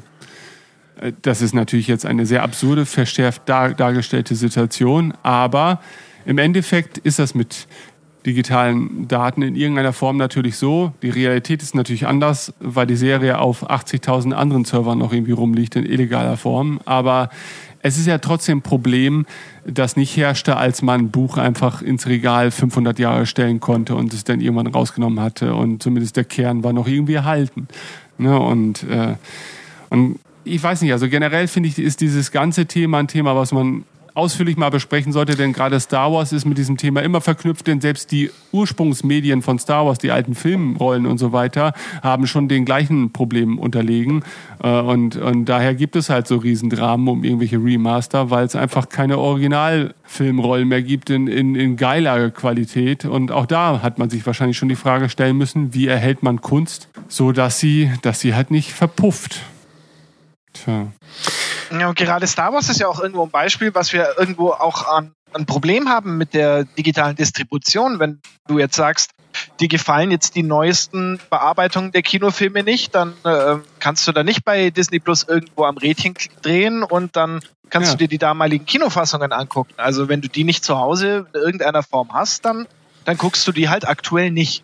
Das stimmt. Oder das aber auch äh, im Jahr 2020 das andere Problem, das wir schon hatten, ist einfach, dass wir während des Lockdowns ja äh, starke Beschränkungen hinnehmen mussten bei den Streaming-Services, ähm, die du natürlich in der Form auch nicht gehabt hättest, wenn du die Sachen auf physischen Medien zu Hause gehabt hättest. Äh, da hast du vollkommen recht. Das, das hat ja Jörg gerade auch, auch schon erwähnt. Also wenn Disney in drei Jahren einfällt, dass Beskar ein neues äh, Gender ist und, und wir müssen alle Folgen des Mandos neu ja, einfärben. Oder es gibt irgendein Lizenzproblem mit irgendetwas. Wir müssen ja nicht auf so genau. eine ideologische Sache gehen. Ne? Dann kann das schon ja, Problem aber, Ja, aber ja, das haben wir jetzt schon. Weißt du, wenn du irgendeinen alten GTA-Teil mal wieder startest, ja, den du damals legal gekauft hast und dieses legale, sogar auf einem physischen Medium vorhandene Spiel wird dann aber auf der Plattform, die ja. du trotzdem für das Spielen dieses Spiels brauchst, gepatcht und alte Songs entfernt, ja. weil da die Rechte genau. abgelaufen sind. Und dieses Spiel habe ich mal als physikalisches Medium gekauft. Das liegt in meinem Schrank. Wie, warum wird es verändert? Natürlich wird es auch verändert, damit es überhaupt noch laufen kann auf meinem aktuellen System. Ne, das ist halt, das ist auch der Vorteil. Das muss man natürlich so sehen. Aber das Medium als solches, da wird halt ständig angefasst. Äh, selbst an Stellen, wo man es jetzt gar nicht vermuten würde. Ja. Ne, und ja, das ist schon so. Und gerade da muss man natürlich auch sagen, GTA ist ja gar nicht mal so ein dämliches Beispiel, weil da Musik und deren Radiosender ja schon einen großen Teil des Spielgefühls ausmachen, mhm. zum Beispiel. Äh, das veränderst du halt komplett, indem du da irgendwas veränderst, rausnimmst, reduzierst, austauschst und so weiter.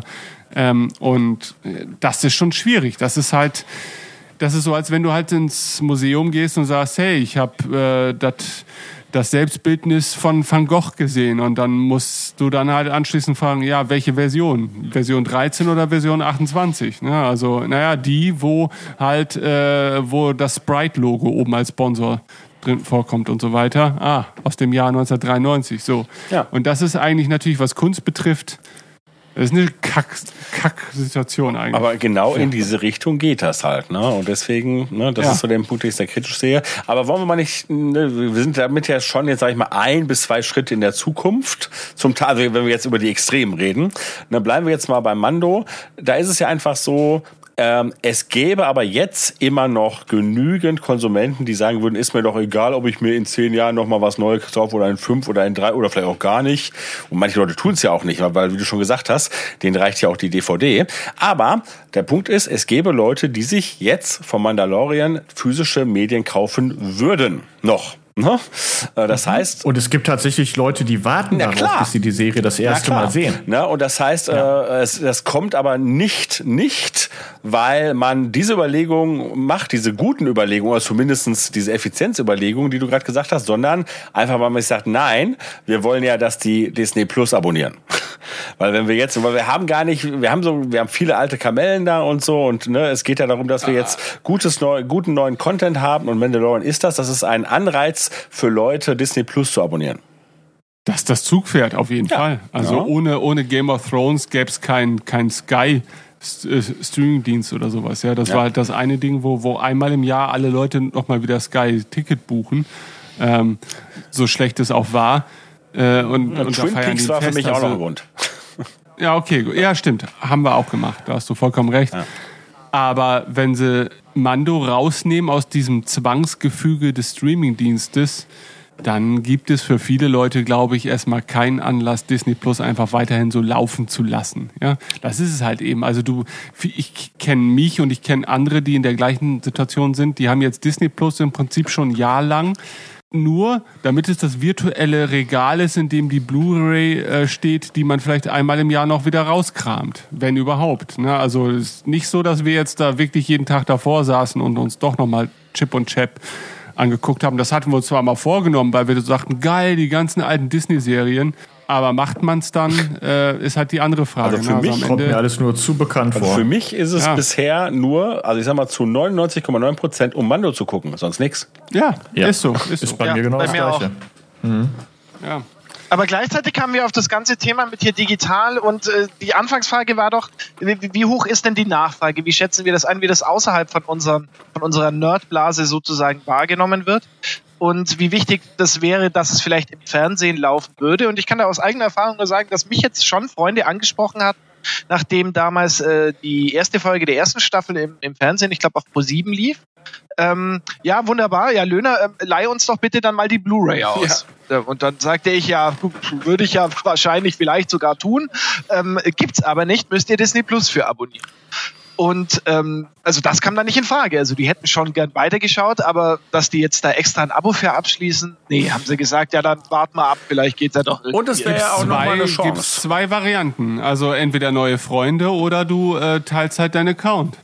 Ähm, da, und das ist eine Problematik tatsächlich, von der ich nicht weiß, ob sie das bei Disney Plus gelöst haben, weil diese, diese Sache mit dem Account-Share auf Disney Plus, die ist ja so, so ich sage jetzt mal so, so in einer Grauzone des Erwünschtseins tatsächlich. Mhm. Ähm, aber es gab da doch mal den Vorfall im Sinne von, ich kann nachträglich, aber selbst wenn ich mein Passwort ändern würde, könnte der Account weiter gucken, solange er sozusagen nicht die Cookies löscht. Also ich kann diesen Account nicht mehr davon ausschließen, weiterhin mit mir zusammen zu gucken. Also es ist halt so, wenn du, äh, weil ich die Situation gestern erst hatte, ich habe das Passwort geändert, weil ich mich an mein Ursprungspasswort äh, in dem Moment, weil ich war unterwegs, nicht mehr erinnern konnte. Und ich wollte jemandem Zugriff auf den äh, Account erlauben. Ähm, und beim Ändern des Passworts hast du dann die Möglichkeit, entweder werden alle Geräte abgemeldet. Das heißt, du kannst den Leuten, die du nach wie vor äh, in deinem Account zulassen möchtest, dann das neue Passwort einfach mitteilen, ne, weil sie dann in dem Moment alle rausfliegen und sie müssen sich nochmal neu authentifizieren. Oder du sagst halt, ist mir egal, es dürfen alle drin bleiben, äh, ich ändere das Passwort und das hat auch den Vorteil, dass dann halt keiner rausfliegt ne, und du erst gar nicht diesen Weg gehen musst, dass du, dass du jedem jetzt dein neues Passwort übermittelst. Okay, wunderbar, dann haben sie das inzwischen geändert. Ja. Und dann gab es vom Forbes letztens noch einen, einen kleinen Artikel eben zum, wie, inwiefern der Mandalorian überhaupt eingeschlagen hat, so ganz generell und das eben mhm. ins Verhältnis setzt. Ähm, ich habe euch da mal einen Link reingestellt. Das ist so eine kleine Infografik. Und da sehen wir, äh, welchen Anteil sozusagen unter zwei Millionen Amerikanern, die irgendeinen bestimmten Dienst nutzen namens Real Good, ähm, äh, der Anteil war an, ja, wer beispielsweise Mandalorian Season 1 am Startwochenende geguckt hat, wie viel Prozent und wer mhm. eben die Season 2 geschaut hat. Ähm, und jetzt, wie gesagt, das bezieht sich auf Amerikaner, die den Dienst nutzen. Man kann jetzt also nicht sagen, ja, mittlerweile läuft ja Disney Plus auch in äh, mehr Ländern als nur in den USA. Ja. Äh, und es hat sich von einem 4,4 Prozent Anteil von der ersten Staffel auf einen 5,7 Prozent Anteil ähm, erhöht was jetzt erstmal wenig aussagekräftig ist, aber wenn man es in Relation setzt, zum Beispiel ein äh, Stranger Things mhm. Staffel äh, 3 hatte ganz knapp mehr mit 5,8 Prozent. Und ähm, der große Gewinner scheint zu sein, also zumindest in deren Infografik ist das das meistgesehene. Das war die zweite Staffel, der Auftakt von The Boys, das über Amazon Prime lief. Äh, und das ist dann eben schon nochmal deutlich mehr. Aber okay, aber ich finde ja trotzdem, dass man, wenn man jetzt mal The Mandalorian auf eine Ebene mit Stranger Things heben würde, äh, anhand dieser Statistik, äh, und Stranger Things ist halt eine Serie, die wurde halt überall wahrgenommen und irgendwie besprochen, gefühlt. und ja. ich habe dann nochmal das Gefühl, auch deutlich in der Wahrnehmung deutlich breiter diskutiert wurde als The Mandalorian. Ähm, das würde dann natürlich aber auch dafür sprechen, irgendwie, dass dann vielleicht im Hintergrund dann da doch eigentlich ganz, ganz, ganz positive Statistiken stehen. Nur ist halt Mando vielleicht auch nicht dieses Ding, was man sich halt beim Einkaufen so erzählt, ja, sondern eher so dieses, hast du die neue Folge Stranger Things gesehen und wie krass ist denn das bitte? Weiß ich aber auch Weiß nicht. Weiß ich auch nicht. Also ich kann ja. auch nur sagen, dass ich Stranger Things, obwohl ich es gerne sehen würde, immer noch nicht gesehen habe, weil ich keinen Netflix habe und auch da gibt's keine Blu-ray von. Warum nicht? Was hast du denn bitte für drei, äh, drei Streaming-Dienste? Ich habe Sky-Ticket, ich habe Prime oh, und boah. ich habe Disney Plus. Ja. ja. Und wie gesagt, Disney Plus nur für Netflix Mando bald. und ja, hm.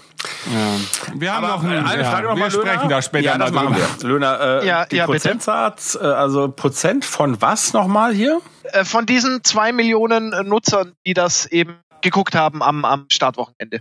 Ich verstehe die Grafik trotzdem nicht, aber gut, das ist vielleicht auch nicht so wichtig jetzt. Und da die Zuhörer die Grafik ja. nicht sehen, ist es vielleicht ja, ich meine, Löhne hat ja die müßig. Prozentzahlen zumindest genannt, insofern. Ja, es, ich sag mal so, ich glaube, die Zeit wird es zeigen, wie sehr mh, mm, Mando, äh, also die Serie und ihre Elemente in unsere Welt Eingang haben. Ich meine, ich habe schon das Gefühl, dass jetzt auch nicht nur im Nerdkreis ne, äh, dies ist der Weg durchaus schon geläufiger ist. Und warten wir es ab. Ja. Wir müssen übrigens noch, äh, weil wir sind jetzt weit davon abgekommen, wir müssen noch über eine inhaltliche Komponente sprechen. Bitte. Dann mach das doch mal. ja, ich meine, es ist jetzt gar nicht so sehr meine Komponente. Es ist ja so, dass ein äh, liebes Mitglied der Radio Tatooine Familie eine, eine Theorie hat ne, bezüglich Jiddle und seinem äh, Eierkonsum. Ich, ich habe befürchtet, dass das heute passieren wird. Aber Wie wolltest du das nicht sozusagen thematisieren? Doch natürlich. Doch, Weil jetzt doch, da müssen wir drüber reden. Auch. Also und ich will mich da gar nicht nach vorne werfen. Das kann gerne auch jemand anders da darlegen. Ja, gut, dann mache ich das einfach mal. Also wir haben ja äh, zu Beginn äh, der Folge gesehen, oder relativ zu Beginn, ähm, dass äh, Jedel irgendeine Art äh, Machtbeziehung zu den Eiern aufbaut. Also zumindest steht er vor diesem Behälter und ähm, er legt die Hand an das Glas und die Eier kommen dann alle zu ihm geschwommen quasi. Man hört halt auch so dieses typische basslastige Brummen, wenn die Macht äh, manchmal eingesetzt wird. Und ähm, ja, das war ähm, Jörg. hat er wieder gepupt. naja, auf jeden Fall, ähm, die Theorie ist die, dass äh, Jedel damit halt äh, mit den Eiern irgendeine Verbind Art Verbindung aufbaut und er die, sich die Eier einverleibt, nicht etwa weil er Hunger hat, sondern um die Eier in sich zu beschützen. Also die Theorie geht weiter, dass der Behälter vielleicht in der nächsten Episode ähm, dann irgendwie kaputt geht und die Eier, die sich noch darin befinden, eben dann verloren sind und Jedel dann seinen großen Rettermoment hat und sagt, hier, aber haha, ich habe hier noch ein Ei und noch eins und äh, damit dann die Frog Lady glücklich macht. Ähm, halte ich für nicht unbedingt ausgeschlossen, wobei ich habe es dann, ähm, als das heute in der WhatsApp-Gruppe rumging, auch schon gesagt, ich hätte dann die ein oder andere Frage zum Verdauungsapparat von Jedel. Aber das wird man sehen. Die Frage stelle ich dann zu gegebener Zeit. Warum ist denn auch gegeben, dass das auswirken muss? Ich muss ja auch. Ah, ja, ja, weil ich sag mal, Ben hat ja vorhin schon darauf hingewiesen, wie wichtig der Anus in Star Wars für ihn ist. Und insofern wäre das ja auch vielleicht zu denken, dass das so ein bisschen, wir haben ja hier so eine, das ist ja so Passenger. So ein riesen Close-Up, wo so ein dickes Ei raus. Ja, ich meine, das ist eine, eine Reisegeschichte und das ist vielleicht so wie bei Drogenschmuggeln, ne? Das ist ja auch eine Variante. Könnte sein, ja. Und wir wissen ja auch gar nicht überhaupt, wie jeder sein Geschäft macht. Ich meine, der steckt die ganze Zeit in diesem Sack. Also eigentlich äh, ist der schon randvoll quasi oder was passiert da? Also, ich glaube, es sind schon ja, Fragen. Wobei, wenn wir uns jetzt vorstellen, dass halt dann, also angenommen, wir bleiben mal bei der Theorie und wir müssen auch Ehre, wem Ehre gebührt, sagen, dass die Theorie von Chris ist. Ähm, Richtig. Dass äh, tatsächlich er normalerweise ist, um vielleicht tatsächlich Energie zu sammeln. Ne, aber bei den Eiern würde er sie ja nicht verdauen. Dann wäre tatsächlich davon auszugehen, dass er vielleicht ähm, ja mehrere Mägen hat äh, und halt ne, auch einen Magen, den er sozusagen so zweckentfremden kann. Also die Idee äh, gefällt mir eigentlich sehr, sehr gut. Und also, sie wurde ja noch unterstützt mit dem Hinweis darauf, dass wir schon deutlich eigentlich sehen, dass Jiddel die Eier nicht kaut, sondern wirklich ist es immer so. Das stimmt. Wobei man dazu sagen muss, das könnte jetzt ja auch. Die Frische in ja, Staffel 1 hat aber auch exakt. Er ne? schlingt. Na? Also jetzt wirklich ja. nur bei der Spinne, ne, bei dem Mini-Facehugger, da hat man, finde ich, den Eindruck, da kaut er wirklich mal, da beißt er so ab. Aber ansonsten ist er eher der Schlinger, was vielleicht ja auch, also jetzt, wenn wir mal bei den Eiern bleiben, vielleicht auch der Animation geschuldet ist. Ne? Dass es einfach nochmal deutlich aufwendiger wäre, wenn man jedes Mal da so eine, keine Ahnung. Aber. Ja, ich weiß nicht. Ben wird das bald feststellen. Äh, Hunde insbesondere auch, die haben auch so ein Trieb Antrieb ja. irgendwie. Wenn Fressen da ist, dann muss es schnell rein und die schlingen oh, das auch. können die Katzen auch, unbedingt. Ne? Ähm, und, und, wie gesagt, ich finde, das ist ein Argument dafür, ne, dass er wirklich halt sie inhaliert und nicht irgendwie äh, kaut. Die Geschichte mit dem äh, mit dem Behältnis, die glaube ich nicht, denn wir wissen aus dem Trailer, dass das Behältnis später intakt vorhanden ist. Gut, es könnte ein anderes sein, glaube ich aber nicht. Aber wenn wir bedenken, dass diese Hyperspace-Geschichte äh, aufgebaut wurde, dann könnte es ja genau das sein, ne? dass aus irgendeinem Grund äh, der Mando doch noch mal mal den Hyperantrieb ähm, einlegen muss und dann sind die, ja, die Eier in dem Bottich platt, aber in Jiddel, weil, ne, Machtblase und so, wäre denkbar. Auf der anderen Seite, äh, es wird uns so deutlich gezeigt, dass der ständig auf Essen abfährt. Also entweder täuschen wir uns, also beziehungsweise die Theorie täuscht sich ähm, und ja, oder andererseits, äh, es macht genau den Sinn. Man will uns auf eine falsche Fährte locken. Nach dem Motto, ja, Jedel ist die ganze Zeit hungrig und deswegen können wir eigentlich nur denken, dass er die Eier auch isst, aber nein, in Wirklichkeit beschützt er sie. Ich bin tatsächlich gespannt und ich weiß nicht, wenn ich jetzt, wenn man mir ne, die, die, den Blaster an die Stirn halten würde, was ich jetzt schätzen würde. Also, ne, ich bin wirklich hin und her gerissen. Äh, aber ich sag jetzt einfach mal, ne, aus Spaß, weil wir werden es ja vielleicht schon in der nächsten Episode erleben. Ich sag, nein, ich glaube es nicht. Ich glaube, er ist sie. Das glaube ich ja. auch.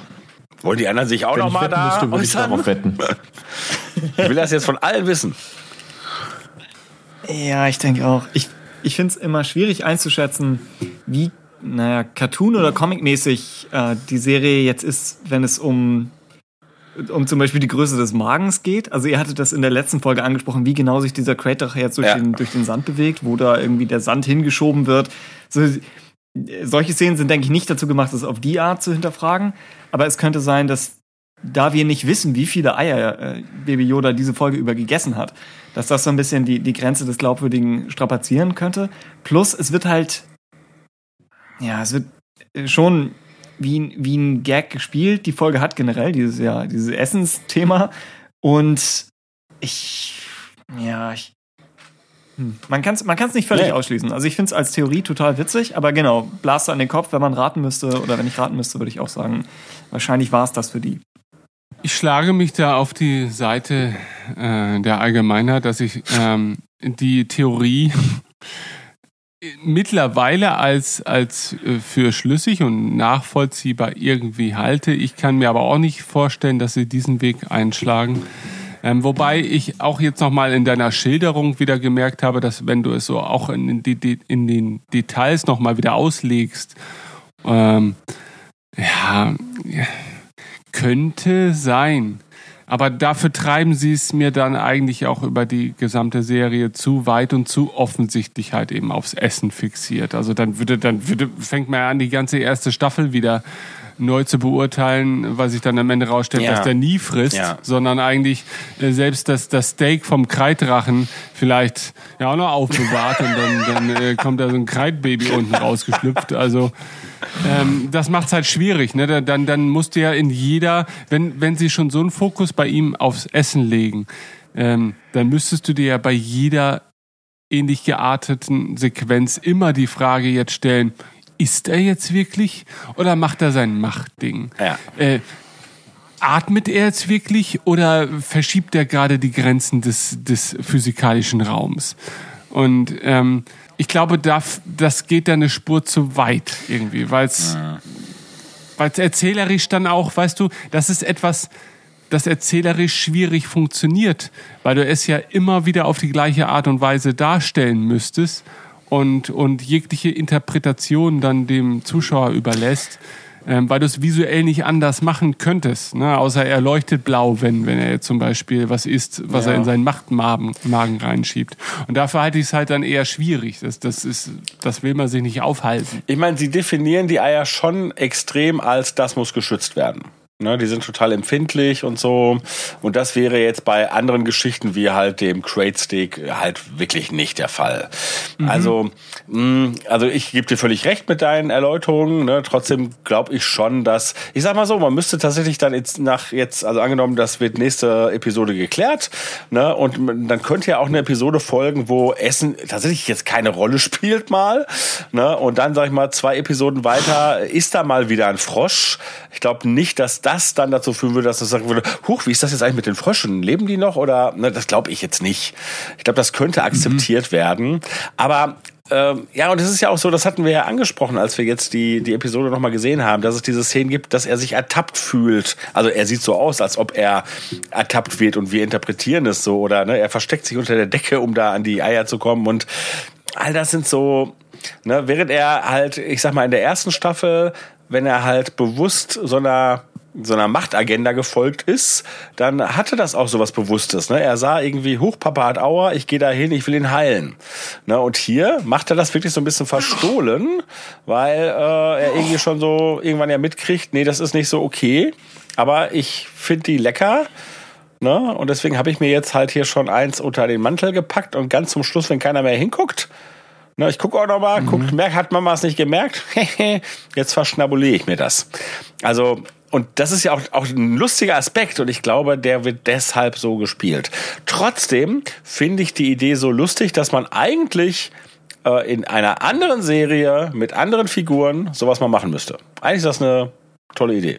Das wäre halt eine Sache, weißt du, wenn, wenn das jetzt eine Rebels oder Clone Wars Episode wäre, wo halt im Rahmen dieser einen Episode ein bisschen damit gespielt wird, dass sie auf ein Wesen treffen, das die ganze Zeit nur frisst und am Ende der Episode löst es halt auf ähm, und da stellt sich halt raus, dass, dass, dass er halt eben gar nicht frisst, dann halte ich das noch für äh, besser umsetzbar auch, äh, anstatt das jetzt über mehrere Staffeln noch, oder zumindest ja eine Staffel und jetzt zwei Folgen hinweg ähm, aufzuziehen, dieses Thema, dass er ist. Ich, wie gesagt, also für mich ist halt echt die Frage, wo da erzählerisch vielleicht auch die Grenze ist, die man nicht überschreiten will, weil es dann halt zu viele weitere Folgefragen aufwirft, weil du dann ja all jedes Verhalten eigentlich, das offensichtlich dargestellt wird, immer hinterfragen werden müsste.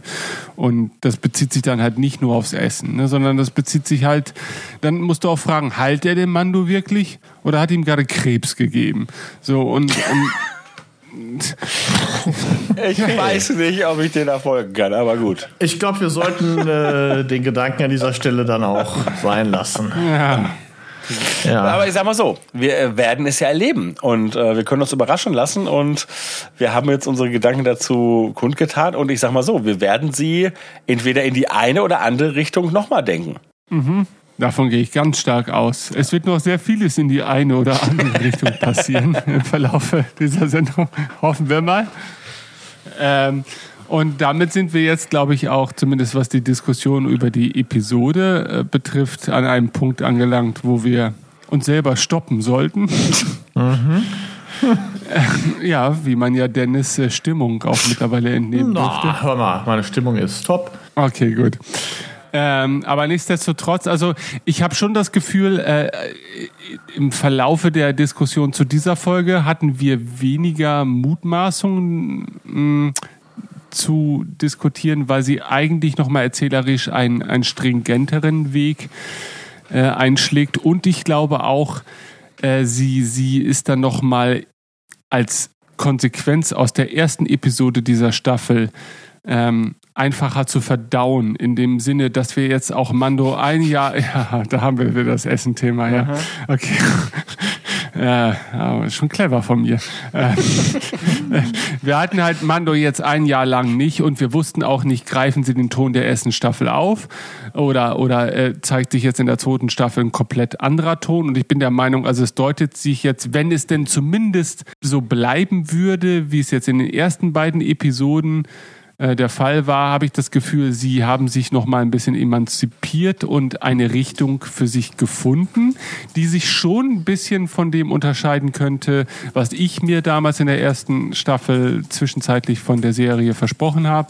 Na, also gerade weil der Ton da für mich immer mal wieder so ein bisschen wechselte, auch das Tempo erzählerisch immer so äh, in eine eine oder in die andere Richtung ausgeschlagen hat. Da sind wir wieder bei den Richtungen. Ähm, würde ich sagen, zumindest diese beiden Episoden fühlen sich erzählerisch näher beieinander an. Und ich weiß nicht, ob man das jetzt schon deuten kann. Also ich weiß nicht, ob man, ob das eine Konsequenz ist, aus der Situation heraus seinen Weg finden zu müssen als Serie oder da, ob das von Anfang an äh, Teil dieser Erzählung war oder natürlich, ob jetzt Episode 3 zum Beispiel wieder alles über den Haufen wirft. Die ist halt nur 23 Minuten lang und es äh, wird ein ganz anderer Ton angeschlagen und dafür geht aber der Metaplot einfach äh, 300.000 Schritte weiter. Na, also das, das glaube ich, kann man bei dieser Serie nach wie vor nicht abschätzen. Und das ist natürlich auch ein bisschen der Vorteil. Ich bin gleich fertig. Sorry. Ähm, dass wir hatten ja schon die Diskussion darüber, dass äh, ich das ja schon beachtlich fand, dass man etabliert hat im Rahmen der ersten Staffel, dass man halt, wenn man jetzt einen erzählerischen Abschnitt hat, sich auch wirklich die Zeit nimmt, die man für diesen Abschnitt äh, sich nehmen möchte. Aber an anderen Punkten, wo man meint, na gut, das können wir jetzt eigentlich auch so erzählen, wie es ist, und dann dauert die Folge halt doch nur eine halbe Stunde, dass man es halt macht damals schon gab es ja die Kritik, dass man sich eher dann wieder längere Folgen wünschte und was, die Folge ist ja nur 23 Minuten lang. Ich meine, ich glaube nicht, dass, dass jemand wirklich böse im Nachhinein drüber war, aber schon als die Premierenfolge auftauchte, jetzt zur zweiten Staffel, hat man sich ja gleich gefreut, boah, krass, die geht 52 Minuten lang und äh, ich sehe das ähnlich wie Tim ja heute auch nochmal geschildert hat. Ja, ich finde die Folge auch super, aber sie hätte jetzt auch keine 52 Minuten lang sein müssen. Man merkt an einigen Stellen halt schon, dass sie sich durchaus ein bisschen mehr Zeit für, für einzelne Momente nehmen, als es unbedingt immer erforderlich gewesen wäre. Ne? Also die Diskussion am Lagerfeuer und so weiter und diese Schlachtplanung mit den Tuskens hätte wahrscheinlich nicht fünf Minuten dauern müssen jeweils, sondern könnte man auch in drei Minuten abhandeln. Ähm, und da stelle ich mir natürlich schon die Frage, okay, warum äh, warum wurde, hat man sich bewusst dazu entschieden und, und ist man nach wie vor in einer Position, wo man sagt, na gut, können wir jetzt noch mal eine 25 Minuten Folge bringen oder rastet Reddit dann aus und und äh, die die Serie ist Kacke. Also da weiß ich nicht, an welchem Status wir uns derzeit da befinden. Tja, hat da jemand irgendwelche Beschimpfungen für mich jetzt vorbereitet. Auf welchen Teil soll ich eingehen? Möchtest meine ja, genau. Den dritten. ich ich habe den Anfang schon wieder vergessen, deswegen nur zum Ende. Ach, so, also, so geht's mir immer. Also ich kann nur sagen, ich kann dem nichts hinzufügen, Ben. Sehr gut. Ah, ihr wollt also alle Also ich schlafen. meine, wenn, die, wenn eine 25-Minuten-Folge gut ist, gut erzählt ist und halt da eben nur 25 Minuten lang sein muss, dann muss sie nur 25 Minuten lang sein, dann bin ich damit völlig fein. Und wenn eine Folge 50 Minuten lang ist und die mich 50 Minuten gut unterhält, dann ist das auch prima. ja, ist eigentlich auch geil. Ja. Das definiert das Genre der Serie auch so ein bisschen neu, dass man das machen kann. Ja. Ich fände es auch nett, wenn die Serie nochmal, um diese Standalone, Filler etc. Diskussion zu verhindern, wenn die Serie einfach nochmal eine richtig krasse Standalone-Folge rausholen oder raushauen würde. Denn das gibt's ja teilweise von, von anderen Serien. Wenn ich so überlege, was sind meine Lieblingsfolgen einer Fernsehserie, oftmals sind das relativ eigenständige Sachen. Und vielleicht könnten sie sowas auch hier nochmal probieren. Falls Sie beim jetzigen Story Arc bleiben, fände ich es ganz nett, wenn Sie so diese Duologie, in der wir jetzt gerade sind, mit der Froschlady, wenn Sie das nächste Folge abschließen und dann vielleicht in der vierten nochmal irgendwie das Imperium zurückholen. Dass die Struktur der ersten Staffel war ja, dass am Anfang und am Ende so die wichtigen zentralen Folgen kamen. Und vielleicht wäre es nicht schlecht, hier in der Mitte nochmal irgendwie einen Wendepunkt oder eine Säule zu haben. Wo dann vielleicht auch Boba Fett aufschließt oder wo vielleicht hier äh, Giancarlo Espositos Charakter zurückkommt. Also vielleicht wäre das, wäre das. Das ist ja, Ja, weil, weil wir auch immer noch nicht, äh, sorry, weil wir ja immer noch nicht so das Gefühl haben, die Serie greift ihre erste Staffel so wirklich auf. Sondern eigentlich sind wir immer noch in einer Situation, wo man darauf wartet, dass, dass all das, was in der ersten Staffel so geteasert wurde und, und sich ereignet hat, jetzt endlich weitergeführt wird. Ne, Das war noch nicht so wirklich der Fall. Tatsächlich wäre es mir in dem Fall sogar lieber gewesen, wenn das, was in der ersten Episode der zweiten Staffel angeteasert worden äh, ist, weitergeführt worden wäre mit Boba Fett. Also tatsächlich äh, habe ich jetzt gerade, als Tim gesagt hat, es wäre auch schön, wenn hier äh, Moff Gideon mal wieder ins Spiel käme. Ja, stimmt, den gab es ja auch noch. Nur der war jetzt äh, nicht so sehr jetzt bei mir im Hinterkopf, als ich die zweite Folge jetzt gesehen habe, wie äh, die Tatsache, okay, es geht wieder los auf Tatooine. Äh, wir haben oftmals die Boba Fett-Rüstung im Fokus, aber nein, wir erfahren überhaupt nicht mehr zu dieser ganzen Thematik. Ja. Wir wollen halt auch nicht das Game of Thrones Pro äh, Problem haben, ne? dass wir halt im Laufe der Staffeln halt so viele äh, neue, neue äh, Türen aufstoßen, ähm, und die total neugierig auf das machen, was da noch passieren mag. Und dann wird, wird der Faden halt nie wieder aufgegriffen.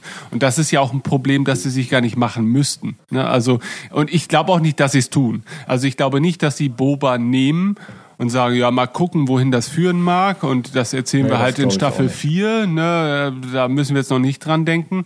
Sondern ich glaube schon, dass die solche Dinge etwas bewusster machen. Ich meine, die Game of Thrones Leute haben das mit Sicherheit auch bewusst gemacht, weil die Vorlage halt natürlich diese Elemente schon hergegeben hat. Aber ähm, ich denke nicht, dass, dass man die Situation so vergleichen kann in dem Sinne, dass man sich jetzt sagt, okay, jetzt müssen wir alles dann doch noch auf den Punkt bringen und haben keine Zeit mehr, sondern dass wenn sie sich solche Sachen wie Boba überlegen, dann sind es dann an diesen großen Momenten gemessen und ich würde das jetzt schon mal als groß betrachten im Vergleich zu einem R5, der da noch irgendwo auftaucht, so als Detail.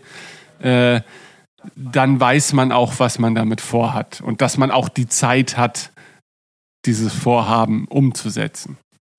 Also ich finde das völlig okay, wenn nicht ähm, jede Enthüllung oder jeder Tease quasi direkt in der nächsten Folge wieder aufgelöst wird. Ähm, aber ich bin da ganz deiner Meinung. Ich bin sehr sicher, dass Boba in dieser Staffel noch eine wichtige Rolle spielt. Und wer weiß, vielleicht kreuzt sich seine Geschichte dann ja auch mit der von Moff Gideon. In irgendeiner Form. Und dann hätten wir gleich zwei Fliegen mit einer Klappe geschlagen. Hier, Favreau hatte in einem der Interviews Game of Thrones tatsächlich als, als Referenz genannt, allerdings nicht insgesamt natürlich, also dafür sind es einfach auch zu, zu verschiedene Serien, aber ich glaube bezogen auf Storylines. Und ich weiß nicht genau, wie man den, den Satz lesen will, und ich habe es leider nicht mehr im Kopf, aber da, eine, eine Sache, die Game of Thrones ja macht und Mandalorian bisher nicht, ist, dass, dass überhaupt es einen B-Handlungsstrang gibt. Also der B und dann Gedankenstrich Handlungsstrang. Dass äh, irgendetwas passiert, ohne dass der Mando selbst direkt involviert ist und der Point-of-View-Charakter darauf. Also es könnte theoretisch eine Folge geben, vielleicht nur aus Boba Fetts Sicht, wo sie einmal wiederholen oder einmal nacherzählen, was seit dem Salak alles passiert ist. Hältst du das für wahrscheinlich? Oder wir bekommen irgendwie eine rein, ja. Ah, das Problem ist, ich finde solche mhm. Folgen super in Serien. Also auch wenn Lost das früher gemacht hat, dass sie gesagt haben, wir zeigen nochmal, was waren die letzten 48 ja. Tage äh, in einer anderen Gruppe. Das heißt, ich bin stark beeinflusst davon, dass ich es wirklich, wirklich gern sehen würde. Und ähm, wenn sie jetzt nicht gebunden wären an Schauspieler, könnten sie natürlich auch Flashbacks zu der, der jüngeren, also Tamara naja, da haben wir ja Schauspieler, ne? Mal. Ja, aber du, du, hättest nicht mehr Daniel Logan in einem jungen Alter. So das, das würde ja, das wegfallen, wenn sie jetzt ja. so weit springen. Er könnte noch mal seinen eigenen Vater spielen, theoretisch. Ne? also man könnte doch eine Boba Fett Flashback-Folge, so für irgendwie Folge sieben oder so, dass sie nicht jetzt als Finale und nicht als großer Höhepunkt zwischendrin, aber dass sie sagen, eine der acht Folgen investieren wir, um ein bisschen was, was ganz anderes zu machen.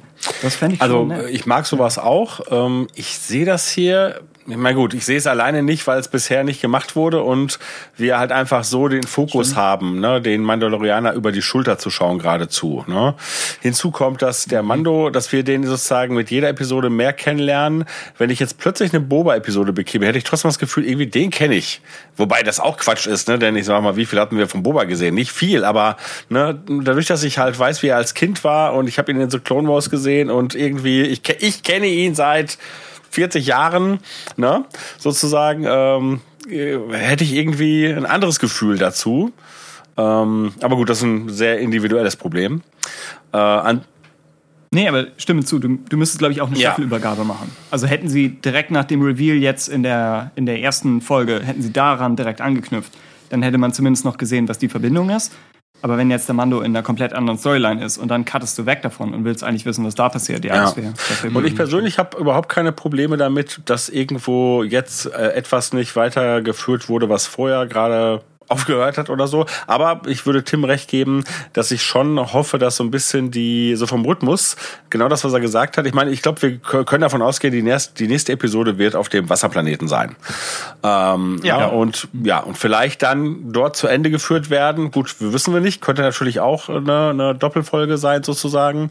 Ähm, aber dann äh, sozusagen noch in der Mitte dass bereits das Imperium wieder zurückkommt. Und ich sag mal so, wenn wir jetzt mal an den Trailer denken, haben wir jetzt eigentlich, also wenn die nächste Episode die Wasserepisode wird, haben wir dann alle Planeten aus dem Trailer gesehen, bis auf die Rückkehr zu Navarro. Und Navarro, haben wir aus dem Trailer auch schon gesehen, ist wieder Imperium.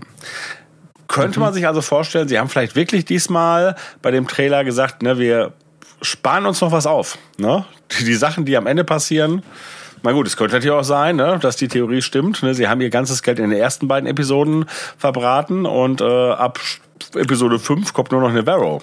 Auch denkbar. Ähm, ja. Ja, gut, manchmal muss man natürlich auch sagen, dass bei einer Serie, die ja fast ausschließlich aus CGI geprägten Sequenzen besteht, dass einfach das CGI der ersten Folgen einfach dann auch eher mal vorrätig ist für einen Trailer als, als vielleicht für den Rest der Staffel. Ich denke, ja. das wird. Äh ja, wobei, genau das hatten wir, glaube ich, auch gesagt, aber ich habe es dann hinterher nochmal kontrolliert. Tatsächlich war der Trailer zur ersten Staffel aus fast allen Episoden. Also ich wüsste jetzt nicht, äh, Gefängnisepisode nicht, aber ne, äh, da sind wir auf Navarro, da sind wir auf dem Dschungelplaneten, mhm. da sind wir auf Tatooine. Also da haben sie schon wirklich, äh, ja, eine Menge präsentiert. War da die Distanz zur Staffel ähnlich wie bei diesem ja, das weiß ich nicht. Das weiß ich halt nicht. Ja. Das weiß ich auch nicht. Aber was man mhm. der Stelle vielleicht noch kurz einwerfen sollte, ist, ähm, wenn wir uns hier Gedanken machen über die nächste Folge haben wir noch und dann erreicht man so die Hälfte dieser Staffel. Und dann gab es doch mal das Gerücht, und jetzt, ich möchte nicht äh, sagen, die Quelle wäre vertrauenserweckend gewesen, um Gottes Willen. Aber sie war ja zumindest beharrlich, sehr beharrlich. Sie war sich ihrer selbst sehr sicher, diese Grace Randolph nämlich. Die sagte, es wird einen massiven Einschnitt zur Hälfte dieser Staffel geben und äh, sie wird äh, sehr gespannt sein, ähm, wie wir als Zuschauer damit umgehen. Und sie wird auch dahingehend gespannt sein, weil sie erst dann, dadurch, dass sie eben diese Insider-Information hat und ihre Quelle nicht in Gefahr bringen möchte, weil sie dann endlich auch Stellung dazu beziehen kann. Das war aber auch die gleiche, die das Gerücht in die Welt gesetzt hat, dass äh, Pedro Pascal irgendwie mit den Machern gebrochen hat und am liebsten aussteigen möchte, oder? Und eben deswegen ist es natürlich alles andere als vertrauenswürdig. Aber zumindest ja. äh, gibt es zumindest einen, einen Art von Einschnitt, möglicherweise, den, den sie vielleicht auch völlig anders wahrgenommen hat. Vielleicht ist ja irgendwas äh, Grundlegendes, ein Pünktchen Wahrheit in der Legende dran. Ähm, aber wer weiß, was uns erwartet. Also gerade wenn eben Tim hier gemeint hat, wer weiß, vielleicht gibt es ja mal tatsächlich eine Episode, die wirklich völlig andere Wege geht und beispielsweise eben so eine Boba Fett-Episode zum Beispiel. Also möglicherweise kriegen wir sowas, ja. Sie haben es ja für die erste Staffel, also Sie nehmen, ja, wie Jörg sagte, in Bezug auf alle Folgen, aber Sie haben zum Beispiel Baby Yoda rausgeschnitten, ne? Also Sie sind schon, Sie wären schon äh, bereit und in der Lage, irgendwas Größeres Ja gut, aber da, aber da wissen wir doch, was aber das sein wird. Bezug auf solche Gerüchte genommen. Ja? Hoffentlich, ja. Tja, also nochmal zu dieser Ja, Quelle. ähm, schon in der Mitte, Ich, aber- ich mag die nicht wahr, äh, wahr, äh, wahrhaben, es wäre jetzt das falsche Wort. Also ich will nicht. Ich gehe jetzt gerade mal nicht davon aus, dass da was dran ist. Ähm, und es reicht mir, dass ich mich damit auseinandersetze, wenn ich tatsächlich merke, huch, das ist doch. Weil dafür war mir zu wenig, außer dass man halt die Leute kirre macht. War da ja nichts dran. Man hätte ja zumindestens äh, schon mal irgendwie ein Element bringen können. Ne? Äh, Also woran liegt? Also habe ich plötzlich das Gefühl, wa- was ist der Bruch? Dass jetzt alles billig wirkt, dass, ne, also da war ja nichts. Und insofern, mh, nee, Ja. nee. Es ist halt auch die Frage, wie solche Leute Aufmerksamkeit erzeugen Genau. wollen. Ne, Indem sie halt sagen, ja, heute war ein neuer Drehtag, war okay. So, äh, das interessiert halt auch keine Sau. Also Und äh, ich Ja, Ja. und die Pedro Pascal-Geschichte, äh, weil die ja auch in dem Zusammenhang stand. Ich weiß jetzt nicht, ob wir da in der letzten Episode drüber gesprochen haben oder privat. Ähm, ich äh, sehe da gar nicht da das große Problem. Ich meine, ich mag ihn total und ich will ihn als Mando, aber wir haben ihn nur einmal, äh, haben wir nur sein verschwitztes Gesicht gesehen. Wenn der aus irgendeinem Grund aus dieser Serie rausfallen würde, würde das nicht das Ende der Serie bedeuten und auch keine Krise. Nee. Nee. Und das sehe ich auch so. Also du könntest den Kram eigentlich im Prinzip genauso weiterführen. So sind wir an einem Punkt angelangt, der kaum noch weitere Deutungen zulässt. Und äh, wir wollen euch auch nicht übermäßig äh, belasten mit unseren Gedanken, denn es ist ja, es ist ja nicht mal mehr eine Woche hin. Da werden wir uns schon ausschweifend über das dritte Kapitel dieser Staffel unterhalten dürfen. Und ich bin nach wie vor auch wahnsinnig gespannt drauf. Also da äh, möchte ich mich nicht nochmal wiederholen an dieser Stelle. Also äh, ich finde es toll. Ja gut, ich einmal wiederhole ich mich noch, ist doch auch geil, dass man nach der zweiten Episode richtig auf die dritte giert und sich halt wirklich freut und Spaß an der Sache hat. Und so ging es mir auch heute wieder. Die Diskussion war super. Ähm, mir wurden auch heute wieder mal einige Facetten noch aufgezeigt, die wir nicht mal in unseren Privatgesprächen vorher so, so ausführlich behandeln konnten. Also von daher hoffe ich, ist auch für den einen oder anderen Zuhörer was dabei gewesen. Ähm, ist natürlich die Frage, also das Feedback zur letzten Episode hielt sich ja schon in Grenzen, das muss man halt sagen. Es gab ja diesen Sammelpost auf SWU, ähm, wo ja alle Podcasts nochmal aufgeführt wurden, die die Folge besprochen haben. Ja, auch da stelle ich mir dann die Frage, gemessen an dem Feedback, was sonst so stattfindet, liegt das daran, dass die Serie dann doch von vielen gar nicht konsumiert wird, weil sie sicher hoffen, sie gucken sich den ganzen Drops irgendwann mal am Stück auf Blu-ray an. Und das wird ja die alte Diskussion dieser heutigen Podcast-Episode wieder ein bisschen aufwärmen. Machen wir aber an dieser Stelle natürlich nicht, ähm, weil wir schlafen wollen.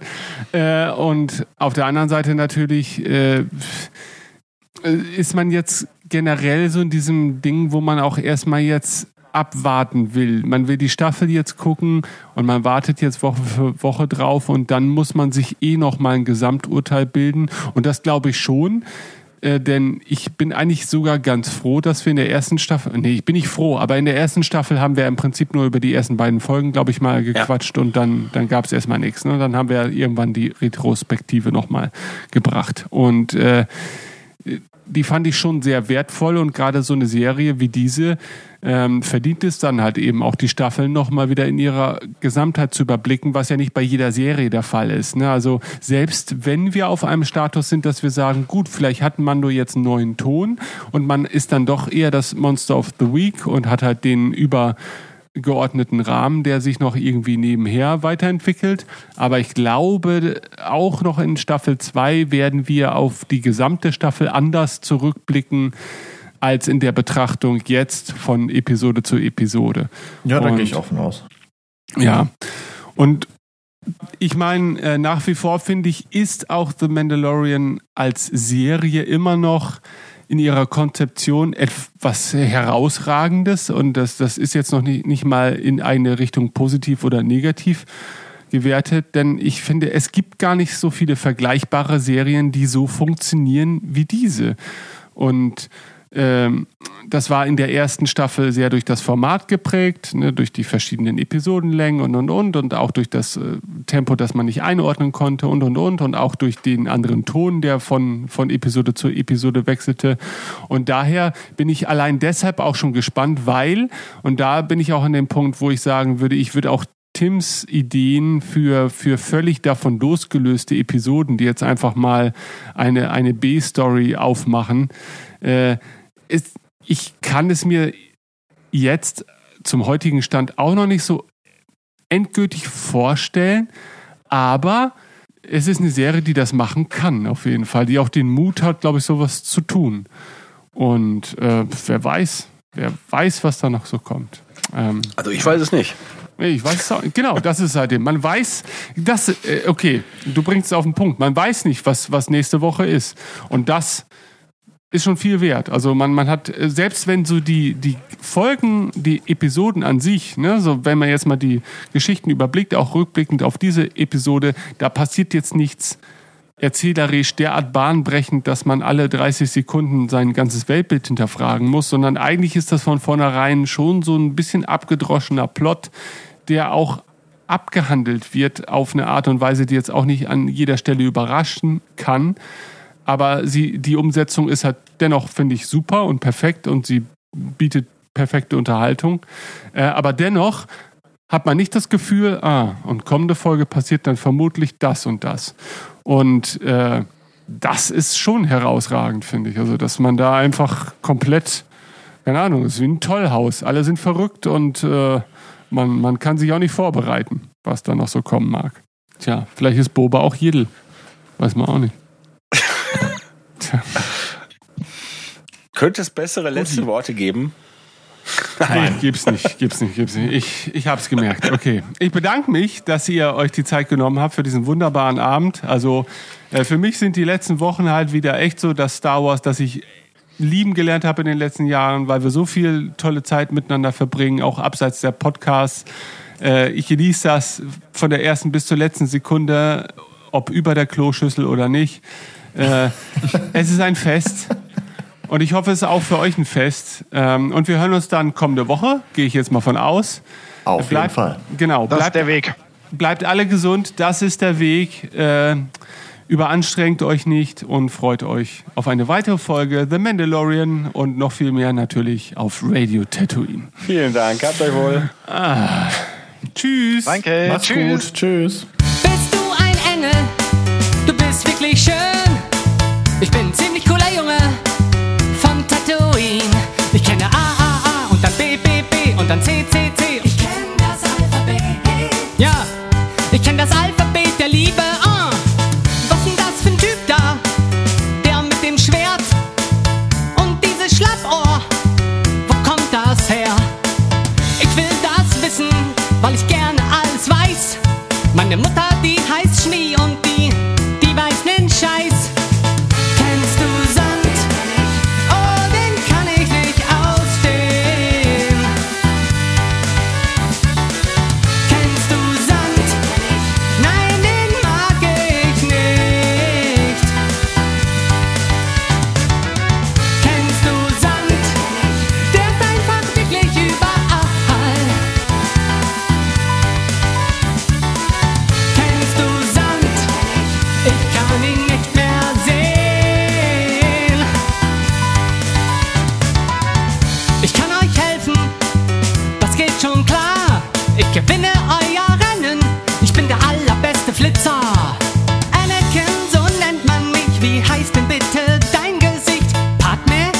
wirklich toll.